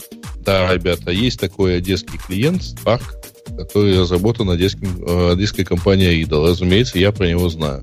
У меня к нему чуть-чуть другие претензии, я вот, если что, команде расскажу. А, э, значит, э, они позволяют скачать. Они с, у них с ответами не очень хорошо. У AirMail конкретно есть очень прикольная фича. Если вы начали набирать, набирать Quick э, Reply какой-нибудь ответ, а потом переключились на другую цепочку писем, ну, потому что там пришло что-то новое, а потом вернулись тот тред, где вы отвечали а, в Quick Reply, то Quick Reply будет пустой. Ну, в общем, это не фича. Мне, на мой взгляд, это просто бага. Не, не призер, а, Ну, слушай, ну не, ну не таи номерные ну, версии подряд, понимаешь? Я проверял. Нет, ну я не знаю, ну бывают... Ну, ладно, я согласна, что они, видимо, не считают... Я бы так сказала, они не считают это багой, но по сути это бага. То есть, как бы, если ты что-то начал писать где угодно, оно все-таки должно, наверное, как-то у тебя остаться, ну, потому что это не я не знаю, не здраво так, для не, ну, вот для да, веба нет. это еще а можно. А это работает, это не веб... вот эта фича, ну, то есть этот баг, это только для Quick Reply. Ну, я на самом деле люблю Quick Reply, и я в свое время, а, значит, довольно там долго пытался себя посадить на постбокс. А, знаете, есть такой клиент, это такой сильно переточенный Thunderbird. Вот, под Mac. Вот, он причем платный. Я, честно, несколько раз за него платил. Но, блин, э, вот, вот прямо жесть. Так вот, Грей, а подожди. А, Леш, говори. А, я только хотел спросить, а вот ты упомянул такой кейс, что там нужен э, офлайновый клиент, а нужен ли он? То есть, ну вот неужели еще до сих пор есть кейс, что нужен email без онлайна? То есть, окей, в самолете, может быть, он может пригодиться, да. там, тебе ответить. Кроме самолета, это, ну, и при даже самолет, мне кажется, настолько edge кейс, как бы, ну, окей, можно потерпеть. Слушай, там, почему edge кейс? А, мне как раз Нет, кажется, авиаперевозок каждый день. Да, вот. да, а на самом деле, понимаю. смотри, у тебя коннективити может быть разный. Если особенно на мобильном, в любом транспорте ты едешь, часто бывает, что что-нибудь где-то пропадает. Просто да. чтобы написать это письмо, и чтобы они у тебя отправились в следующий момент, когда ты эту сеть схватил, мне кажется, вполне себе адекватно. И не более того, это также и работает тот же Gmail, например. Я не понимаю, почему вы... Разве нет? У меня, по-моему, много раз было, что я пыталась, пытаюсь отправить письмо через Gmail App, и у меня нет интернета, оно попадает просто в Outbox, и там а, ты пока у меня не появится интернет. Ну да. Так это на мобильном, а я на десктопе. Так а на десктопе даже веб-интерфейс Гугла поддерживает эту, эту, этот функционал. Что... Оффлайн, да. Да, я не понимаю, почему мы говорим ну, о том, на что самом деле я веб-интерфейс Гугла, э, я не знаю, может быть, вот в будущем, э, э, так сказать, с ним будет все чуть-чуть получше, но все-таки не все в жизни должно заключаться в браузере кажется. Почему? Мне как раз кажется, что Google ведет огромную работу в том, чтобы э, работать с Gmail в браузере. И мне кажется, Пускай что, ведет. Принципе... Я, никому, я не сотрудник компании Google. Я, я, в отличие от тебя, в данном случае совершенно свободен говорить, что я думаю на эту тему. И не только на эту, а и на следующую. Но мы к ней вернемся. Ну, то, что я тебя поздравляю, все, что я могу сказать. Это, мне кажется, да, что да. что Google сделал, это шаг к enterprise. То есть они, мне кажется, стараются а, увеличить, ну, делают такие, такой функционал, который поможет им увеличить аудиторию а, enterprise. Потому что сейчас, ну, наверное, не очень. А, не, по-моему, у них как раз очень хорошо идет enterprise, насколько я читала статистику. И это не то, что увеличить аудиторию, они как раз, мне кажется, отвечают запросы на запросы своих enterprise пользователей, потому что, ну, насколько я слышала, у них неплохо идет как раз Gmail э, в их enterprise бизнесе. Насколько вообще сложно, как вам кажется, переехать, с, например, с Exchange на Google, на Gmail? Вот если компания Мне кажется, люди решила... не переезжают. Мне кажется, когда... То есть это только для новых клиентов, да? Да, если mm. у тебя есть какой-то новый департамент или еще что-то, ты можешь попробовать Gmail, но потому что это, в принципе, если это не огромный, это очень неплохое решение, насколько я понимаю, в текущей ситуации. Женя бы добавил, по-моему, они как раз пользуются Gmail корпоративным. Угу.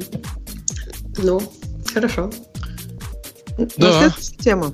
Хорошо. А, давайте пойдем на следующую тему, но, Ксюш, боюсь, ты нам с ней не поможешь, да? Ну, я постараюсь чуть-чуть, если вы уже совсем... Э, давайте. На этой неделе весь мир наблюдал за тем, как Марк Закерберг предстал перед Сенатом.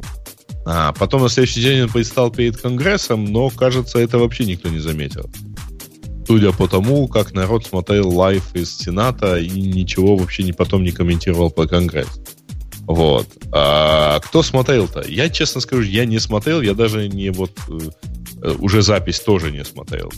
Ты даже вот смешные где... шутки оттуда не видел. Ну, Нет, вообще... шутки я на, на а. тему этого и на тему подушечки, что он на charging pad сидит и так далее, это я все видел.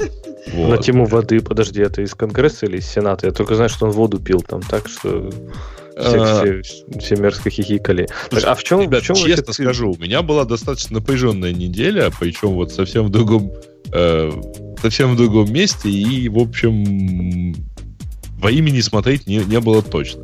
Так, а вот, ну, я не знаю, а давайте расскажем вообще, что произошло. А давайте, кстати, да, вот, почему а, он смотрите, я не смотрел, а Ксюша не может. Леша, Аня, рассказывай. А, Леш, ну рассказывай. Ну ладно. Я вообще очень, очень, очень мало слежу, поэтому смело меня ага. поправляйте. Я знаю, что э, все, в общем-то, началось когда-то с эти, со скандала с Cambridge Analytica, правильно? Когда оказалось, что э, настройки приватности Facebook, они вроде как не такие уж и приватные, и используя там то ли технические, то ли юридические лазейки, Cambridge Analytica смогла собрать там какие-то серьезные, достаточно около, по 50 миллионов приватных данных с разных юзеров. Ну, там сейчас я... 87, они последние данные. Может, больше, да. Я так поняла, можно я перебью сейчас? Потому что я так поняла, что никак, не пользовались они никакими лазейками, а собрали данные тех пользователей Фейсбука, которые а, а, использовали а, приложение внутри Фейсбука а там тест на совместимость или, не знаю, определить мой вид там через 85 лет, как я буду выглядеть. А, и все эти приложения, они э, просит тебя поставить галочку, что я согласен, э, что вы будете иметь доступ к моим данным, а там моей стене и так далее. И а, эти приложения продали а, данные Cambridge Analytics. Я так это поняла. Да. Э, ну да, да, там, я говорю, я всех технических подробностей не знаю, но там еще скандал в том, что, в общем-то, вроде как Facebook э, приходил потом к Cambridge Analytica и говорил, что данные, которые они используют, в общем-то, не совсем честно использовать, а Cambridge Analytica на них просто забили и все равно использовали. И, и они им как... Э, в итоге рассказали, что они удалили эти данные, ну, то есть, потому что Facebook где-то в 2015 а, да, да. 2014 Facebook, Facebook обращался с требованием удалить да. эти данные. И вот. эти данные потом использовались, я так понял, для таргетирования там рекламы, в том числе там фейк-ньюс и прочего. В общем-то, достаточно агрессивного участия в избирательной кампании, которая, как мы знаем, в общем-то, имела как бы достаточно большое влияние на результаты, по мнению очень многих э, людей в Америке. Вот. И сейчас, и после этого почему-то началось что-то, что я вообще не могу понять. То есть люди начали сходить с ума по Фейсбуку, вот эти все акции «Удали Facebook», все начали сходить, говорить, а, Facebook имеет мои приватные данные, Хотя почему-то никого это не смущало еще месяц назад, когда они вбивали там свои телефоны и всех своих друзей туда, почему-то их это не так смущало. Так и сами же разрешили, правильно? Ну да, да пользуйтесь. Очень хотелось узнать, как началась я буду безумная, совершенно, Началась безумная истерика, которую я совершенно не понимаю. Я вообще не понимаю, в чем претензия здесь к Facebook. То есть человек заходит на Facebook, выкладывает о себе свои данные, а потом кто-то приходит, а вы знаете, Facebook это вообще компания зла, она про вас все знает. Мне понравилось, когда люди недавно, по-моему, появилась фича, что можно скачать все свои данные, ну, все, всю, всю информацию, которую ты сам на Фейсбуку как бы предоставил. И люди скачивают эту информацию и, э, ну, удивляются и говорят, он же все хранит, Facebook все хранит. Ну, то есть, мне кажется, это удивительно, потому что, ну, если люди идут в свой аккаунт и смотрят, например, свои фотографии десятилетней давности, ну, как бы они не удивляются, они, конечно, считают, что Facebook должен мне показать мои фотографии десятилетней давности. А когда они скачивают все это архивом, это кажется странным, это кажется каким-то пугающим. Facebook все хранит. Ну да, и вот это, ну вообще вот эта компания, она была совершенно безумная. То есть я не понимаю, что вдруг с людьми случилось, какая-то массовая истерия. Туда а... подключились и Стив Возняк, и DHH, который Дэвид Хайнмайер Хэнсон, который создатель там Руби и рельсов. И они, в общем-то, там э, Возняк, например, выступал со слоганами, что если другие, например, Apple зарабатывает там деньги, продаваем что-то, то Facebook там вы сами товар. Ну, в общем, какие-то глупые политические лозунги лозунги, размахивание Нет, шашкой. политические лозунги, это действительно так, на самом деле. А почему это вот. сюрприз для кого-то? Я не понимаю. А... Почему, почему сейчас люди об этом задумались? Так, давайте так. Кто сейчас э, не улыбнется по фразе, э, там, знаете, там, любимая фраза главного бухгалтера в адресе админа. А почему вы не помните мой пароль? И вот. я не улыбаюсь. Опа. Ого, кто тут? Я, я все время слушал, думал, когда же, все полтора часа последних, когда же вступить? Вот решил. Я не улыбаюсь, Грей. Не смешно. Вообще не смешно. Звездный, да? Это жизненно. час просто, да? Вот. На самом деле, тут ровно та же самая ситуация. Значит, а люди не, не будут разбираться в том. То есть вам кажется это диким, потому что вы знаете, как это работает, и, в общем, там как-то, условно говоря, гики. Извините за выражение. Да, конечно, условно в говоря. В Фейсбуке ничего не изменилось за последнее время, вот в чем дело. Вот, но чтобы закончить а, К сожалению, то... блин, изменилось, они там отрубили одну функциональность в, в API, и у меня тут поломался один из проектов. Ну, По это другой вопрос. Но чтобы закончить просто разговор, и вот на фоне всей этой безумной истерики, э, собственно, Марка и вызвали на ковер, и он... А, да, это мы же, собственно, еще не, да. не пришли к... Э... И он пошел, и он пошел, собственно, говорить с Конгрессом. И а почему с Конгрессом? Я вот не поняла. В смысле, Конгресс, вообще... Сенат? Ага. Слушайте, Сенат пригласил поговорить, а что? Так он ага. вроде со всеми, да. Почему тебя удивляет именно Конгресс? Но с Сенатом ты как бы тебе понятно. Нет, нет, не, мне непонятно ни с Сенатом, ни с Конгрессом. Нет, я я не знаю, это такая практика здесь, если какие-то вопросы к компании, то публично вызывают поговорить с Сенатом и с Конгрессом? Ну, его вообще, его вежливо пригласили. Вот. Есть ага. такой э, на самом деле формат, и есть он не только в, в США, как парламентские слушания или там комитетские слушания или слушания в палате и, или вот там в Сенате, в Конгрессе, вот, где, в принципе, ну как, там сидят представители народа, официально этим народом избранные. Вот. И у а них как есть какие право... последствия могут быть, если бы он, допустим, не оправдался? Ну, то, вообще то никаких. Вот что? Это же не суд, правильно? Это Нет, Сенат, не Конгресс, это не Наверное, суд. мне нужно добавить немножко. Смотрите, э, они впоследствии, после этого разговора с SEO, они будут обсуждать, нужны ли какие-то последствия по этой ситуации. То есть вся история с Cambridge аналитикой, э, как бы непонятно, какие, будут ли какие-то последствия после этой ситуации, и нужны ли еще какие-то дополнительные расследования. И вот первый шаг – это как раз беседа с SEO компании. Аня, идея в том, что их хотят зарегулировать. И для того, чтобы начать этот процесс зарегулирования, ну, или, например, расщепить на несколько компаний, что тоже имеет прецеденты, Вряд ли это произойдет, но обычно вот это так начинается. Так что это такое подготовительное ковровое бомбометание. Ну, им, ну им они же спрашивали прям открыто про монополию, да, то, то, что, Жень, ты говоришь, вполне реально. Они как бы спросили хотя бы первый шаг к этому. Не, не, это практически это мало реально. Просто на практике в последние десятилетия такие э, процессы не идут. То есть не идут. Шансов, что вас распилят, Ксюша, мало. Но шансов, что вас зарегулируют как, каким-то новым образом, вот это прямо не нулевые шансы. Это как-то странно. Я боюсь представить, сколько у Cambridge Analytics а, еще данных, полученных из других систем, и опять же наезжают только на Facebook. Ну, мне просто непонятно. Почему. Ну, с кого-то надо начать. Понятно. Мне кажется, тут под, еще... под светом их и бьют под фонарем. Просто же вот эти интересные 5-5 вот этих key takeaways из этого, из его выступления перед Сенатом. И как раз, мне кажется, первый, который отвечает на много вопросов, и почему Facebook, и вообще почему с них начали. Потому что когда Цукерберга попросили назвать э, каких-то конкурентов на рынке в э, Facebook, он не смог. И это, в принципе, логично. То есть не, Facebook это не, не, так, не, так, не так, чтобы не смог. Это тоже какой-то... Он, ему не дали сказать. Может, он быть и смог, но вы видели эти слушания сами? Я их смотрел в прямом эфире. Это была попытка избиения бедного Цукерберга просто вот мокрой тряпкой по лицу. И он держался нормально. Весь процесс. Сидел там, как, ну, как он обычно сидит, как инопланетянин. И как-то отвечал. Ему не, не давали до конца мысль довести никак, никакую. Я ни разу не видел, чтобы он до конца ответил. Сенатор говорит... Почему? Опаньки он говорит. один ответ же был у него. У нас есть реклама. До конца было. Вот это все, что ему смогли сказать. А так сенатор говорит, стоп, стоп, стоп, у меня тут времени мало, давай дальше, следующий вопрос задам задам. И это было, конечно, сильно. Хотя там серьезные вопросы задавали в том числе. А один сенатор мне вообще понравился, который с презентацией пришел. Вы не видели этого, нет? С бумажной такой, с вот этими листочками с, большими? С большими листочками. Девка над ним стояла и показывала, значит... Они, да, там, мне кажется, еще такие девки прям такие... Ну, там несколько, мне кажется, человек, у них была у каждого своя картинка. Я так понимаю, там за вот этим ватманом а, как бы человек закреплен. Здорово, мне, мне это тоже понравилось. Интересно. И, и это, кстати, так себе получилось. Они не вовремя поднимали. Да. А вопрос-то был хороший, кстати. Мне тоже показалось, что этот вопрос был один из самых таких интересных. И, по-моему, как, как бы... вопрос-то звучал, скажите. Я вот я же сказал, я не смотрел. Что у него спросили?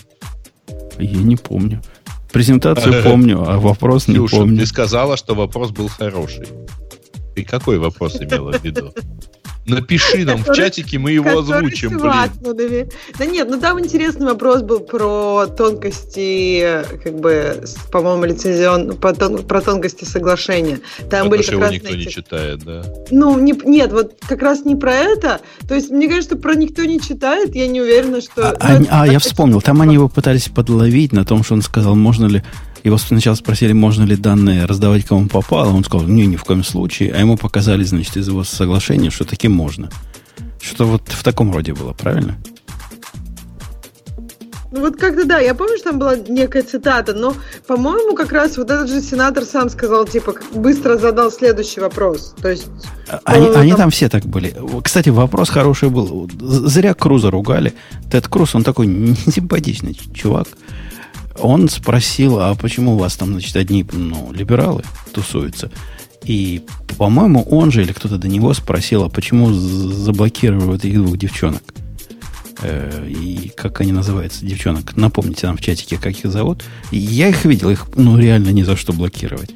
Есть такие две черные тетки, которые одна из них говорит, а вторая поддакивает. У них такой стиль. Типа одна говорит да-да-да-да, другая говорит ей, другая говорит да-да-да, другая говорит да. И вот так они выступают. И вот Кто их, они? Ну, две. Я не помню, как их зовут. Ну, там про них как раз и спрашивают. Ники, скажи, Ксюша разберется, да. Мне, просто интересно. Я, кажется, поняла этот вопрос. И, ну да, кстати, тоже был, да, интересный. И, их вроде разблокировали. Вроде он сегодня сказал, что... Э, ну, на самом деле, механизм блокировки в Фейсбуке а, как, это, как Бразилия в глазах Черчилля. Большой потенциал для развития имеет. Он ответил, что... что они, что они некомфорт, вызывают некомфортные чувства у других от того, что они есть. И это как-то возмутительно, потому что ничего такого они не, не говорят. Ну, я их видел. Живем там смотреть, в общем, не на что, конечно. Но прикольно. У них полтора миллиона, по-моему, фолловеров, или как это у вас в Фейсбуке называется, подписчиков на них.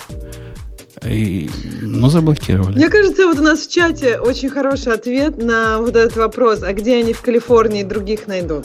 Мне кажется, что тут, тут это как раз загвоздка. Ну, то есть, когда спрашивают, почему вы такие негодяйские либералы, тут как бы вот примерно так можно коротко ответить. Не, ну это же не, тоже не так просто. Нет. Они, они берут себе вот этот э, южный центр там чего-то. Там есть какая-то такая либеральная организация, чтобы фильтрацию организовывать они не местные.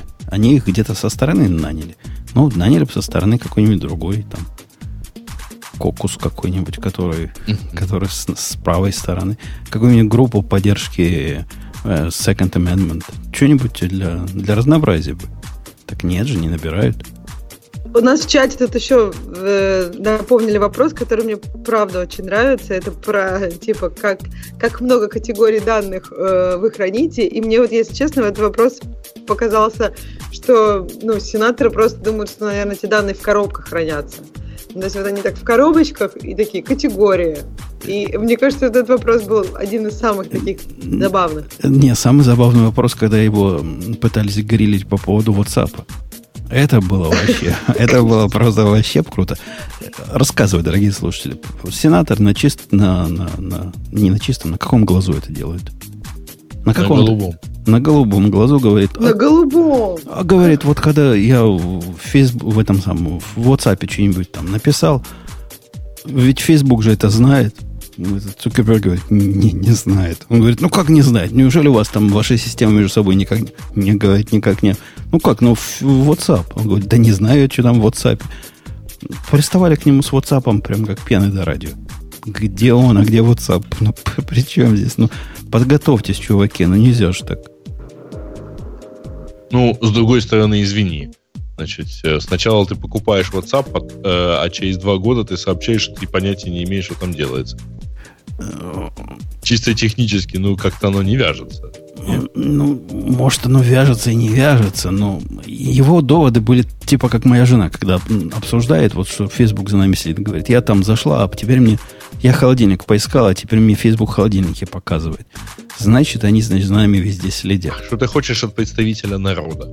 Ну, там, ну, такие, вот. там такие же и были, да. В ну общем, да, кто избрал, э, так сказать, того они и презентируют. То есть ты, ты голосовал, вот твои избиратели, э, твои избранники. Ну, вот какие есть, да, избранники такие. Только ты честно скажи, ты за кого голосовал? Из кого? Из сенаторов? Ну, ну за, да. за кого я голосовал, такого сенатора там нету, потому что в Иллинойсе правильного сенатора выбрать невозможно. Мне. Мне невозможно. А почему? Почему Иллинойс, он... Ну, потому что он за республиканцев, а это демократический. Нет, я понимаю, а почему Иллинойс такой этот либеральный, а не республиканский? Потому что вот такой, одна, один из гадюшников, да. Mm, Либеральные мысли. Это такое, вот. такое особое место. Ну, наверное, второе или третье, наверное, в стране после Калифорнии. Ну вот да, я подумала, что круче, чем Калифорния, это не может быть. Но, видимо, у вас тоже там... Там какая-нибудь Калифорния, потом, наверное, какой-нибудь Колорадо, а вот потом, наверное, Иллинойс идет. Слушайте, а почему тут в чате интересно написали, а странно, что WhatsApp это такие одноклассники мессенджеры. Почему это одноклассники мессенджеры? Что хотел сказать автор? Ну, типа для старпиоров. А, у него там родители. Ага, эм, для старпиоров. Я просто ну, только вот дело. сегодня, то, только вчера, вернее, полетел с большого и довольно гиковского мероприятия. Вот. И там, блин, у всех WhatsApp. И почти не видел людей, то есть видел несколько людей из Телеграма, они были из России. Мне кажется, Viber это, наверное, одноклассники сейчас. Вот это уже а древний. А Viber, между прочим, гигантская аудитория в Азии. И вот. Мне уже сегодня тут пытались рассказать, что там сидит только там Россия с Беларусью. Не, нифига. Там гигантская аудитория в Азии. Миллион, миллиард человек, по-моему. А вот то, что эта тема третья сверху, это означает, что в мое отсутствие вы на три темы сподобились. Не, мы на самом деле уже Gmail разобрали, вот, поэтому мы в твое отсутствие все-таки тут чуть-чуть продвинулись, а если мы закончили с темой допроса странного андроида странными людьми, то у нас есть небольшая реклама, кстати, которую, Женя, ты можешь не запускать, потому что она вот текстовая. Это все тот же самый семинар, который мы уже обсуждали.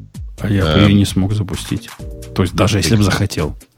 Даже если бы если бы захотел.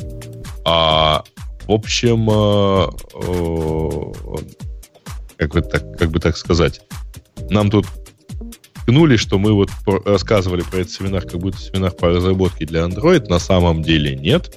Семинар называется семинар по безопасности разработки для Android. И я напомню, что он находится на э, по, по ссылке э, devdev.eu. И это двухдневный семинар по безопасной разработке или по опасностям разработки. Короче, под Android. А, он будет проходить в Вене 31 мая, 1 июня. Там два довольно крутых чувака из э, банковской сферы, которые занимаются такой разработкой. Один э, проработал довольно много времени в банке э, ING, это нидерландский банк. Не помню, то ли нидерландский, то ли бельгийский. А второй венгер э, и много чего сделал в свое время в банке, в Ситибанк вот по и в UBS. По поводу грей-банков и безопасности, вот это как-то плохо у меня в голове укладывается. Подожди, и, дай закончим рекламу. Не, не, подожди, есть история жизни. История жизни как раз рекламу, а? в рекламу входит. Про безопасность, про, про банки, про вот этих специалистов. Подожди, подожди, подожди. Давай до истории я скажу, что там по коду радио радио-ти, T и радио дефис T, э, скидка 200 евро на стоимость этого самой вот э, на стоимость этого двухдневного семинара. Это такой двухдневный тренинг для синих разработчиков, хакеров, специалистов по безопасности и, и так далее и тому подобное. Вот. вот а теперь, теперь давай я, свою я, жизненную жизнь. Я скажу, чему я надеюсь там учить не буду. А, один из вопросов, который я недавно отвечал для, на одном из совещаний с банком, специалистами по безопасности, они говорят, чувак, у нас, говорит, есть правило, что для того, чтобы доступаться к системам, необходимо два живых человека. Есть ли у вас в компании такое? Я говорю, стоп, это что означает? Они говорят, ну все. Я говорю, а конкретнее. Они говорят, ну вот один, значит, к базе данных доступается, и для того, чтобы доступиться, ему необходимо разрешение второго. Я говорю, ну, в каком-то смысле есть. Типа, для того, чтобы зайти, значит, в Amazon нужны такие права, которыми, которые я распределяю, а для того, чтобы набрать пароль в базу данных, надо знать пароль к базе данных. Ну, согласитесь, логично звучит. Два человека, они говорят, не-не-не, ты не понял. Мы имеем в виду следующее. Вот если есть какой-то секретный ключ, например, SSL-ключ, Необход... Есть ли у вас необходимость двух человеках, чтобы этот SSL-ключ работал? Ну, представьте мое остолбенение. Я говорю, что? Э, э, где? Э, как?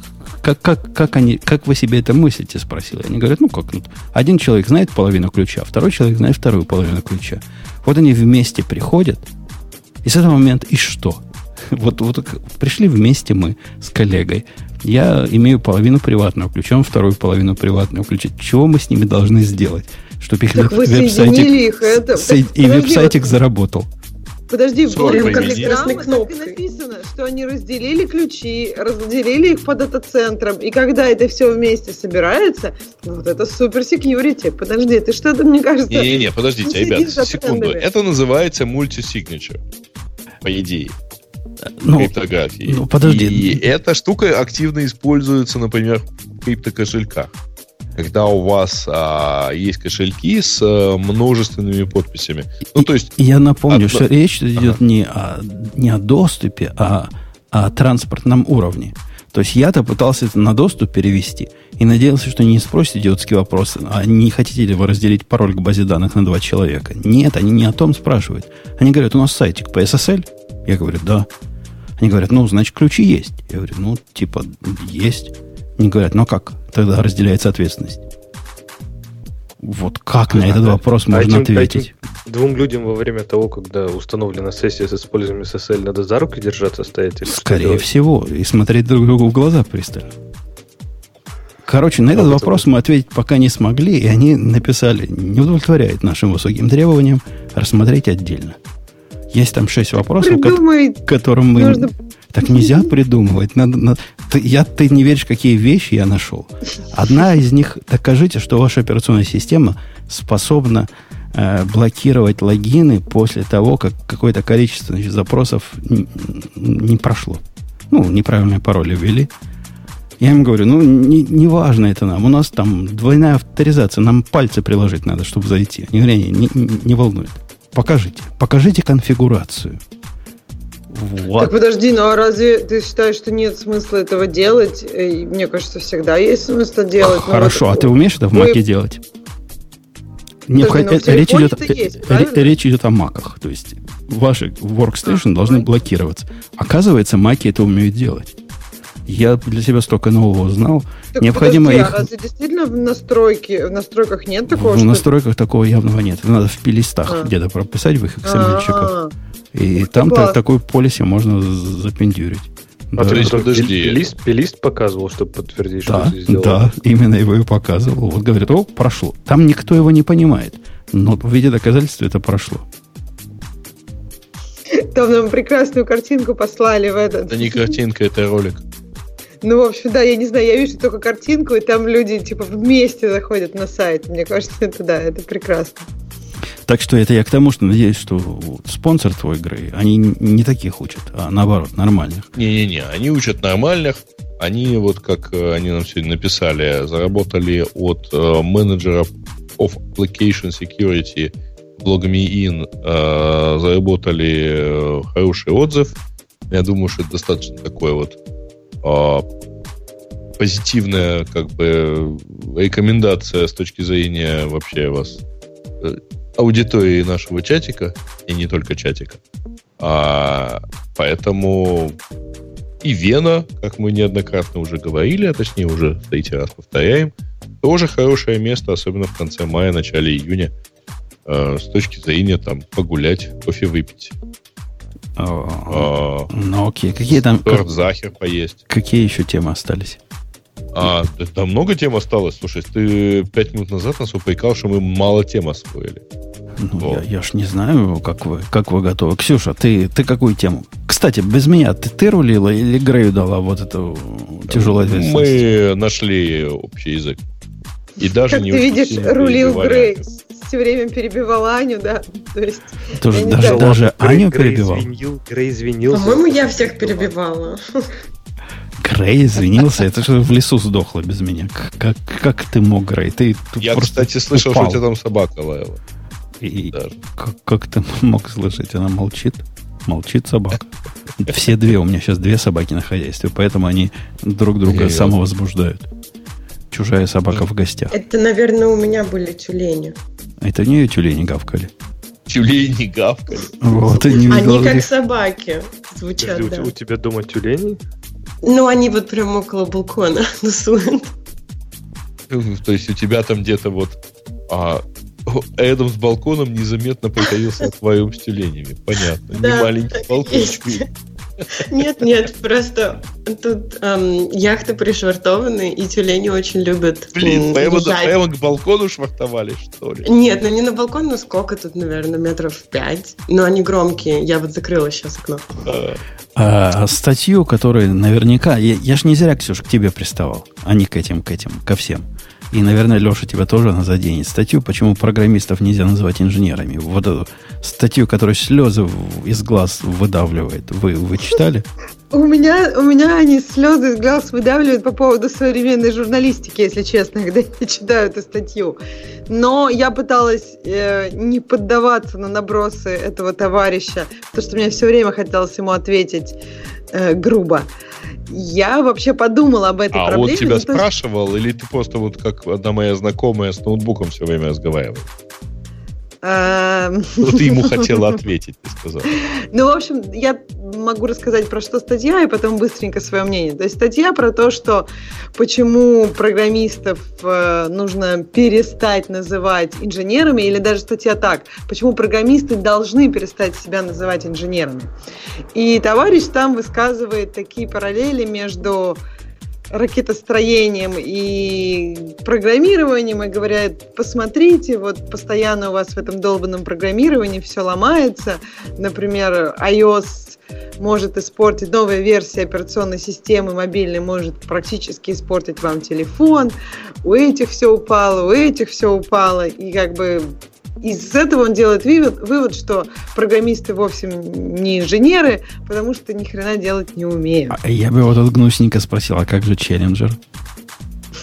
Да, ну нет, да, это, это слишком легко просто сказать ему, что те вещи, которые он иногда приводит, которые ему кажутся нормальными, они тоже программистами сделаны. Но я даже не про это. Мне кажется, что тут есть другой момент, который не бросается в глаза, и почему людям часто вот видится такая ситуация, как вот автору этой статьи. Программирование на самом деле решила очень много задач, которые не требуют какого-то, которые вообще, в принципе, не были решены раньше и не требуют какого-то дикого качества. Ну, например, если мы говорим там, я не знаю, про видеозвонок с моей бабушкой, ну, секунду бабушку я там пропущу, я не знаю, и как бы ничего не случится. От этого не погибнет миллион людей, потому что ракета упадет на город. От того, что я секунду бабушку вижу. Раньше я бабушку вообще не могла видеть, которая за, я не знаю, 5000 километров от меня. А сейчас я могу ее видеть практически бесплатно. То есть программирование решило кучу таких задач, которые не требуют такой rocket science quality. И поэтому, да, иногда эти задачи, окей, у них качество не очень хорошее. Вообще качество решения задач часто в мире обуславливается тем, ну, насколько тут качество нужно. Иногда бывают перекосы, но в общем, в среднем по больнице примерно оно вот требуется тут качество такое, чтобы люди не умирали, не будут умирать. И поэтому, да, кажется, что программисты, ну, не инженеры. Просто среди программистов, мне кажется, есть действительно не инженеры. И они решают задачи, которые, в общем, от которых, в общем, никто не умирает. Но да, иногда это может вызвать какой-то дискомфорт, например. Так вот, Ксюша, без относительно там сложностей, багов в софте и прочее, разве действительно, ну, честно называть э, там, ну, нас инженерами? Э, потому что, ну, например, возьмите такое явление современное, как какие-нибудь буткампы, да, или, ну, всякие вот эти академии, из которых люди выходят, там, не знаю, в программисты сразу же, и они, в общем-то, официально тоже называются software engineers. То есть неужели, как вы можете себе представить, чтобы ты сходил на полгода на какой-нибудь курс и пошел построил мост? Подожди, нет, это нет, же, нет, вот это, это очень невозможно. Нет, это, это, прекрасное сравнение, которое вот сколько логических ошибок в этом сравнении есть, поэтому спасибо просто за него. Смотри, давай так. А, никто, вот чтобы человек построил мост, он, ну, как бы не... Точнее, человек, который отучился две недели, он не строит мост. Он подает, и, не знаю, там, болт кому-нибудь. Вот максимум, что он делает. И после трех недель можно подать болт. Мне кажется, окей. То есть еще тут такой вопрос, иногда можно немножко идеализировать, эм, там, не знаю, знамя инженера. То есть, что, по-твоему, инженер? Инженер — это только человек, который построил мост, но таких в мире за всю историю не так много, ну, наверное, можно посчитать. Слушай, подожди, инженер... тот, тот, кто болт подает, он не инженер. Он не называет себя инженером. Он называется, не знаю, разнорабочим. Или каким-нибудь прорабом, если он целых полгода проучился подавать болты как ну, следует. инженеров тоже очень много. Там огромные бюро конструкторских, которых тысячи людей, только... которые рисуют там одну гаечку. Это тоже инженер. Да. Ну, целую, целую гаечку нарисовать. А, а у нас ну, тяп-ляпи в продакшн. То есть в его доводе, его доводы, конечно, выглядят обидно. Я понимаю. Но с пафосом, с общим, что программистов вообще, в принципе, программистов, вот этих разработчиков программного обеспечения называть инженерами не стоит, я, в общем, согласен. Мы не занимаемся инженерной э, работой. Мы не занимаемся точно очерченными и проверяемыми вещами, которые повторяемы, если их сделаешь правильно. Мы другим занимаемся. Это не обидно никак. Просто ну, у нас работа нет, другая. Что такое инженер? Вот инженер, ты считаешь, это тот, кто занимается, как ты сказал, то есть какими-то повторяемыми действиями только. Ну, почему есть инженеры, которые в других абсолютно областях идут вперед и вносят какие-то идеи, которые, ну, По до них никто не делал и не повторял. Когда ты уже идеи вносишь, ты уже не инженер, а какой-то другой чувак. Вот инженеры это которые занимаются сложными техническими вещами, которые знают, как из, э, не знаю, входных э, материалов получить какой-то выходной результат, знают, как это сделать правильно, надежно, документированно, знают, как повторить этот опыт. Это все то, что мы не умеем делать. И не потому, что мы тупые такие, а потому, что у нас области разные. Наша область ближе не к инженерной области, вот в моем понимании, а к области какого-то э, искусства. Подожди, вот я пошла на Википедию. Инженер. Вначале, конечно, облом у меня был, потому что это специалист, осуществляющий инженерную деятельность. Все понятно. Программисты писали. Чтобы понять рекурсию, надо понять рекурсию. Да, во втором абзаце все хорошо. То есть инженеры вовлечены, как правило, во все процессы жизненного цикла технических устройств, э, являющих предметом инженерного дела. Это опять же, ну, потом они говорят, что это прикладные исследования, планирование, проектирование, конструирование, разработку технологий изготовления, подготовку технической документации, производство, накладку, наладку, испытания, эксплуатацию. То есть это просто группа процессов. То есть если ты что-то вначале планируешь, проектируешь, там, выполняешь техническую документацию, эти все процессы есть в программировании. Да, я согласна, человек после трех недель буткампа, скорее всего, не способен не спроектировать, не спланировать и не уж там, тем более имплементировать все от начала и до конца. Но мне кажется, что это для кого-то это может быть стартом. Не далее, как вчера видел инженера живого. Вот где, где встретить живого инженера? А я встретил у себя дома. Пришел ко мне инженер. Ну, он себя так называет контрактор. Мне подвал надо переделывать. И вот я увидел, как работает инженерная работа в их понимании. То есть чуваку надо сделать, есть в голове моей жены план. То есть такое плохое тех задание от э, заказчика. Ну, как у нас в жизни все бывает. И вот что бы мы сделали, если бы нам такое тех задание вып- выдали? Мы бы сказали, ну ладно, что-нибудь наделаем. Чувак же не так сделал. Он нарисовал по мыслям моей жены такую как по ГОСТу, знаете, на ватмане. Нарисовал, где лампочки будут, где будут розетки, какое расстояние проводов надо, сколько, все рассчитал, сколько это будет стоить. Вот прямо видно инженерная работа. И он, когда гордо сказал, что я вот инженер, значит, и всегда хотел этим заниматься, я тут тоже вякнул, говорю, я тоже типа инженер, только, только другой. Говорит, а, не, вы, мол, не настоящий инженер. Я, я таким когда-то попытался быть, но не смог. Слишком скучно. Ему слишком скучно нашей инженерной работой заниматься. Но такого уровня тех заданий, как он сам себе сделал, мы, программисты, себе не делаем. Ну, еще не забывайте, что часто инженеры работают с ограничением физического мира, да, там, не знаю, если ты строишь мост, то там, ты, не знаю, определенным законам физики и сопромата ты должен подчиняться. Ты не можешь накидать там в AWS серверов туда и завалить. Подожди, тут тоже есть ну, физические ограничения, там кристаллы на процессор и так далее. Ну да, и сколько из, кто из вас сталкивался с этим ограничением? А кто из инженеров сталкивается каждый не, день? Не, подожди. Подождите, Все, а почему мы инжен... слово инженер же, оно очень общее. Есть же, а, ну, например, а, civil engineering, это те, кто там делают, я не знаю, трубы прокладывают под дорогами. Architectural engineering, это те, кто строит мосты. Есть electrical engineering, там что-то делают с проводами. Automotive engineering, mechanical engineering, biomechanical engineering. Их же столько много много. Точно так же есть и software development engineering. Да Просто вот, это Аня, немножко Аня, разные. Аня, у меня к тебе противодовод. Вот смотри, один из пунктов, который меня поразил так сказать, в развитости его профессии и неразвитости нашей профессии был совершенно простой факт. Я как заказчик говорю, чувак, говорю, я хочу телевизор повесить вот на эту стенку. Он говорит, в какое место? И я спрашиваю, какая тебе разница? Мол, я заказчик, куда хочу, туда повешу. Он говорит, нет, надо внести в план. Я говорю, почему? Какая тебе разница, где у меня будет висеть телевизор в подвале? Он говорит, а мы эту стену должны будем укрепить. Прикиньте, вот в программистских требованиях то как, какая разница, где вы хотите Почему вот эту кнопку ты поставить? спрашиваешь, сколько пользователей будет заходить Нет, на твой точно. сайт? Да, Конечно, точно, точно так, же. так же. Ты при... есть, мне кажется, есть а, небольшая разница между, например, software developer просто и software engineer.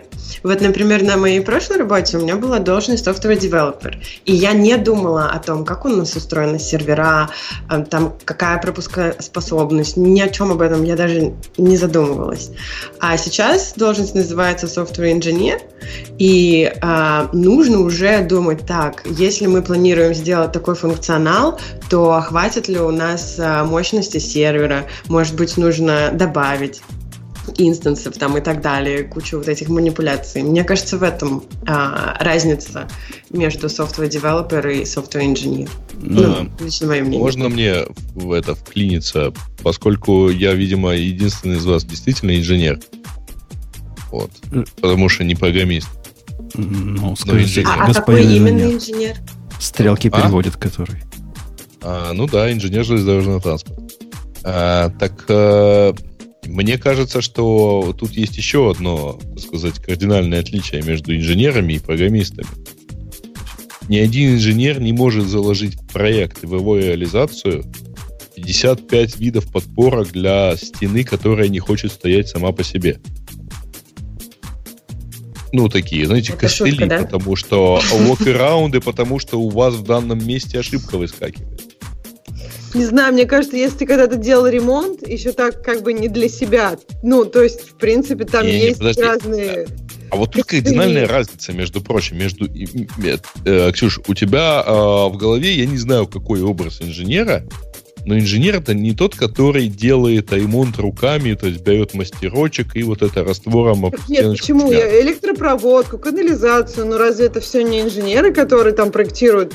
У себя дома ты, например, правильно. можешь ну, электропроводку и... придумать сам, как ее проложить и спроектировать. Ну, не придумать сам, во-первых, а есть громадное количество требований и правил, которые надо придерживаться, начиная там от э, снипов Э, и заканчивая ну, ты имеешь в виду зарегулированная область и не зарегулированная. Профессия, согласна, программирование достаточно молодая профессия, и есть области, в которых она более-менее зарегулирована, есть сертификации для некоторых программистов. Но для большинства программистов такого процесса сейчас нет. Не, не, и мне кажется, даже дело, она молодая. дело даже не в молодости, а дело в ширности нашей области. Вот все, что он сделал мне, вот этот чувак, Грея совершенно правильно говорит. Он инженер, который нарисовал план, который распределил работы, нашел, значит, субконтракторов. Они, он не сам будет провода протягивать, даже не его компания это будет делать. У него компонентная архитектура прямо на высочайшем уровне. Если на нашу смотреть специальность, он способен собрать свое приложение, свой проект из готовых компонентов. И он совершенно точно знает, как вот если такой провод к такой лампочке подключить, это точно будет работать. Когда я ему сказал, хочу теплое поло, он говорит, это не проблема. Вот, значит, такой, э, такая штука, вот тут, тут такой. Он знает конкретно, какая штука нужна да, для моей значит, проблемы. То только надо получить разрешение на большую потребляемую мощность. Ну, это ну все, и это, проверить мощность входного э, счетчика. Это все и, и разрешение, mm-hmm. это все как бы часть очень формализованного процесса. У нас такого процесса нет формализованного. У нас редко когда, ну не знаю, может, Леша, в твоем мире из спринга можно что угодно на коленке собрать, но так себе получается. Не знаю, если Enterprise и Microsoft, вот ты возьмешь что-то такое, мне кажется, там будет много регуляций каких-то и много моментов. Если, например, трогать финансовую область, тоже будет там регуляция. Не в регуляциях, не в регуляциях дело. Его, я не знаю, кто его в подвале регулирует. Я не регулирую. Но, наверное, есть какие-то типа американские ГОСТы. Не, ну, на самом деле, если у тебя сгорит дом, то в итоге до него дойдут и зарегулируют. Ну, Мне может, кажется, тут... может Извините, быть. Да. Вопрос о другом. Вопрос о том, что он способен абсолютно компонент, ну, вот как Visual Basic был, накидал компонентов. Они работают, вот эти инженеры работают с Visual Basic в своей среде.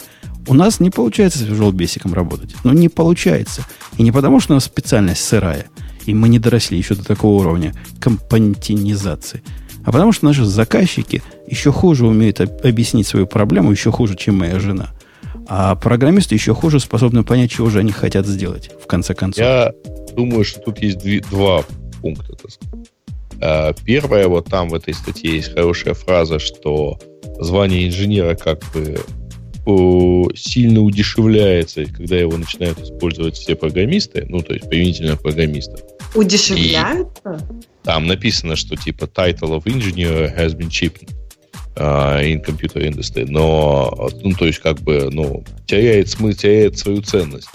А, поскольку, ну, в общем, профессия инженера, она так на протяжении многих сотен лет как-то нарабатывала свой авторитет. Мне кажется, а, еще тут... Но при этом, сейчас, сейчас, сейчас Леш, а, значит, э, при этом Женя совершенно прав. Зачем обижаться на самом деле? Ну, предположим, вы завтра, завтра вы захотите, чтобы всех компьютерных, э, ну, всех э, software developers называли скайпачами. И будете жутко возмущаться, что нет, ну как же, ну, ну скайпач... мы же тоже изысканно что-нибудь делаем, да? У нас тоже пальцы длинные, потому что по клавишам надо попадать. Или давайте пианистами назовем. Ну, что же кнопки нажимаем? Клавиатура у нас. Ну, ничего, что не фортепианная. Но, ребята, а чего обижаться-то? А Никто не обижается. Как да, вот, обижается? Слушай, явно обижается. обижается. Она очень хочет называться инженером. Обижается. А, я не обижаюсь, мне просто интересно понять, что мы Но подразумеваем под этим второе, словом. на самом деле, мне совершенно понятно, почему, вообще говоря, там а, так сильно отличается вот вся остальная прикладная а, часть у точных наук, там, которую мы принято, принято называть там инженер, инженерией, да, ну, потому что, по сути дела, это действительно прикладная ну, даем некие законы открытия там, изобретения и прикладываем на реальную жизнь. От э, компьютерной разработки. Ребят, ну тут же, условно говоря, вариабельность всего-всего в, на порядке выше. Подожди, а вот, например, инженер-математика, инженер-физик, это тоже несуществующие профессии? А, не бывает. Так, что же инженер-математика? Это что за такое вообще? Что же инженерит? В дипломе обычно написано. Ну, инженер-математик. Да. Это Здесь еще интересно, интересная же вещь в том, что, как, э, скажем так, отношение в инженерии к фундаментальной науке вообще. То есть то есть, например, тоже, не знаю, строишь ты мост, да, это же не то, что ты попробовал так мост построить, потом так, потом так, потом так. Не развалился, ну нормально. То есть это идет скорее из теории, из фундаментальной теории, идет уже в практику, там, не из формата и так далее. Не а только, в программировании Леш. я согласен с Упутуном, что процесс очень часто бывает не совсем инженерный. То есть ты реально потыкал, потыкал, вроде что-то подошло, там тестами обложил и работает. И самое, самое, Леша, вот я тебя перебью, самое вот, вот это э, квинтэссенция нашего неинженеринга это юнит тесты. То есть вы при, при, приложите это на строительство мостов.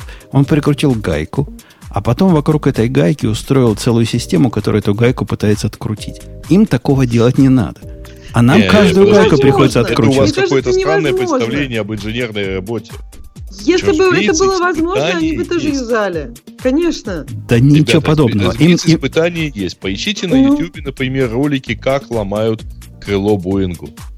Конечно, или как конечно, машины, крэш машин, постоянно это, такие испытания есть. Крэш, да, есть машины, да. Но это только в дополнение к моей идее, что сначала они нарабатывают теоретическую базу, а потом используют теоретическую э, базу. На самом деле ты просто не знаешь, какое количество мостов а было э, разрушилось, прежде чем ты написал э, правила по проектированию этих мостов. Окей, окей.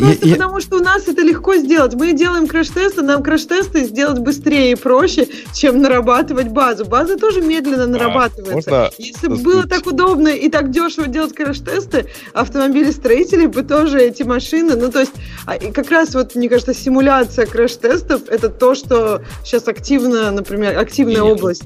Юнит-тесты, они чуть-чуть ну, поскольку они же дешевые, да, вы же не тратите на них дополнительную стоимость одного автомобиля, вы поэтому пишете их много. И это правильно.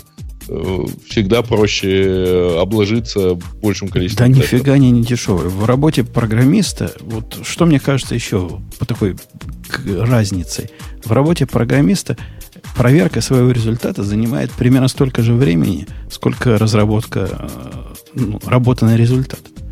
Опять-таки, вариабельность. И, и это, Потому что это ты не можешь контролировать входные, входные параметры, и поскольку ты используешь много разных там компонентов, у тебя есть разные детали конфигурации и так далее, а, да, вот мягко говоря, сложно предсказать воз... результаты воздействия всех этих факторов сразу. Ну, в принципе, пытаются бороться со сложностью теми или иными способами, но, тем не менее, мой вывод остается прошлый. Мне не кажется, что надо гнаться за вот названием вот этим инженеры и пытаться в их тусовку влиться. Но не хотят они нас, ну, бог с ними, ну, не хотите, не хотите. Давайте называться по-другому. И а. гор- гордое название программист ничем не хуже, чем инженер. Хотите нас называть мастер, э, не знаю, сенсей программирования, называйте так. Хотите называть нас какой-то арт современный, это тоже вполне может быть. Ксюша хочет быть инженером, но ради бога, давайте Ксюша инженером Мне называть. просто кажется, что это интересно в программировании выявлять вот эти параллели с инженерией как раз в плане про- планирования, проектирования и как бы, ну, сделать эту отрасль какой-то более, не знаю, наукоемкой, то есть именно принимать решения. Так наша проблема... Наверное, вот это мне наша нравится. Наша проблема как раз от того, что у нас слишком наукоемкая область. Вот в этом проблема-то основная. Когда приходит ко мне начальник и говорит, чувак, я хочу, чтобы ты тут мне раскрасил э, вот эту табличку, которую твоя программа генерирует в зависимости от э, погоды на Марсе, попробуй такое сказать контрактору. Но он не поймет, о чем ты ему говоришь. А программист поймет и как-то раскрасит. И как-то будет раскрашена табличка. И как-то люди будут на нее смотреть и даже радоваться. Да-да-да. Я видел. Я согласна с Греем. Вот то, что ты говоришь, вариативности больше, и она как бы гораздо дешевле. То есть мы можем... Мне кажется, твоя жена, если бы у нее была такая возможность, она бы там меняла свое решение. Ну, часто по ремонту хочется поменять решение. Ты такое увидел, как получилось? Блин, я не так хотел. И как бы в программировании просто э, часть вещей можно действительно поменять. Там цвет кнопки. Ой, я не хочу розовенькую, давайте мне синенькую. И нормально. Просто, а в реальной жизни ты, чтобы перекрасить покрасить стены, например, из розовенького в синенький, это несколько дней и очень дорого. Поэтому не так легко применять свою вариативность в других областях. Э, ну, а, ну, окей. Я добавлю к этой вашей дискуссии одно соображение. Видимо, оно в том числе там как-то влияет, хотя оригинальная статья американская. Дело в том, что в в Советском Союзе, например, и, видимо, в этих, в этих же странах до сих пор, а, если говорить о технических специальностях, то все выпускники пяти лет институтов, за исключением одного института, получали квалификацию инженер. А, это был и инженер-математик, и инженер э, там, еще чего-нибудь. Э, ну, то есть речь не шла о э, значит, там... И почему нас должно волновать, как в Советском Союзе называли те или иные специальности? А они так до сих пор продолжают, на самом деле, называться. Но до сих пор единственный институт в, в пост СНГ, который, по-моему, выпускает не инженеров на технические специальности, но там, и на технические, на, на, по точным наукам, это МФТИ. Поэтому Э, но... А вот сейчас, да, да, сейчас поправили. Сейчас, там, например, в Украине нет квалификации инженер, есть квалификация бакалавр, специалист и магистр. Не понял, как это все относится к нашему разговору. Ну, можно. А, мы себя сами может, называем. Вы обижаетесь, что вам отказывают в названии инженер. У меня в, в дипломе, знаешь, что написано, Грей? Инженер, О. системотехник. Начинается слово инженер. Так что я, в отличие от Ксюши, этими комплексами не страдаю. У меня в дипломе прописано. А диплом у меня, Ксюша, красный. У тебя какого а, цвета? А, у меня тоже красный, у меня тоже там инженер написано. Ну, так мы должны с тобой взяться за а, руки а, и, и пойти к говорят, что не, ребята, вы не инженер, вы так это погулять вышли. Или... Я, да, у меня просто, видимо, к слову инженер немножко друг, неправ... может быть, неправильные коннотации, может быть, я не знаю. То есть мне как раз кажется, что это человек, который вот как бы такой интродюсит процесс в какую-то сложную, сложную задачу, именно там планирование, проектирование, использует э, науку, которая представлена в, ну, как бы, в настоящее время, чтобы решить свою проблему. И как бы, не знаю, мне кажется, это подходит. Но с другой стороны, если мы говорим, что инженерия это что-то более такое регламентированное и регулированное, то да, э, наверное, не подходит. Я так понимаю, что инженерия в понимании авторов статьи а, это скорее процесс с более предсказуемым результатом. Это тоже Мне кажется, этот спор похож на то, когда мы обсуждаем, а веб-девелоперы это программисты или нет, или те, кто пишут только на JavaScript и HTML, это программисты или нет. Почему они называют себя программистами? На языке программирования HTML, который пишут. Нормально, нормально. То есть это ставит вопрос, является ли JavaScript языком программирования. Кстати, резонный вопрос. Следующая тема. Хватит на это сидеть. Все, все уже избили. Э, это новость, которая потрясла всех, и ее, ну не знаю, потрясла всех, кто, кто в теме. О том, что Twitter, знаете, такой инженерный да. сервис есть, он да. решил, мало того, что он убил своего клиента, мы об этом говорили в свое время для Мака, и, по-моему, для, для Windows он тоже какой-то остался, только какой-то какой особенный. Короче, они борются с дискутными клиентами вовсю, и не только со своими теперь. Собственно, в этом новость. Новость ну, в том, что они закрыли стрим, стриминг API для, для всех. Закроют 19 июня. Да, закроют. Объявили о закрытии этого API. И самый главный клиент, который, который всем нам, наверное, важен на Маке, Tweet, Tweetbot, да, называется он. Tweet. Он, он сказал, что будет, будет тяжело, но они как-то смогут бороться с этим. Ну, они придумать. смогут, я думаю, просто рефрешить. Ну, когда-то они так и начинали. Когда-то этого стриминг API не было. Да. Тем не менее, тенденция неприятная. Неприятная, согласитесь. Ксюш, ты страдаешь от того, что у тебя а. закрывают э, производители API? Это же позорище какое-то. Мне кажется, что они давно уже встали в эту стезю, и просто уже несколько лет назад было понятно, что они будут продолжать туда давить.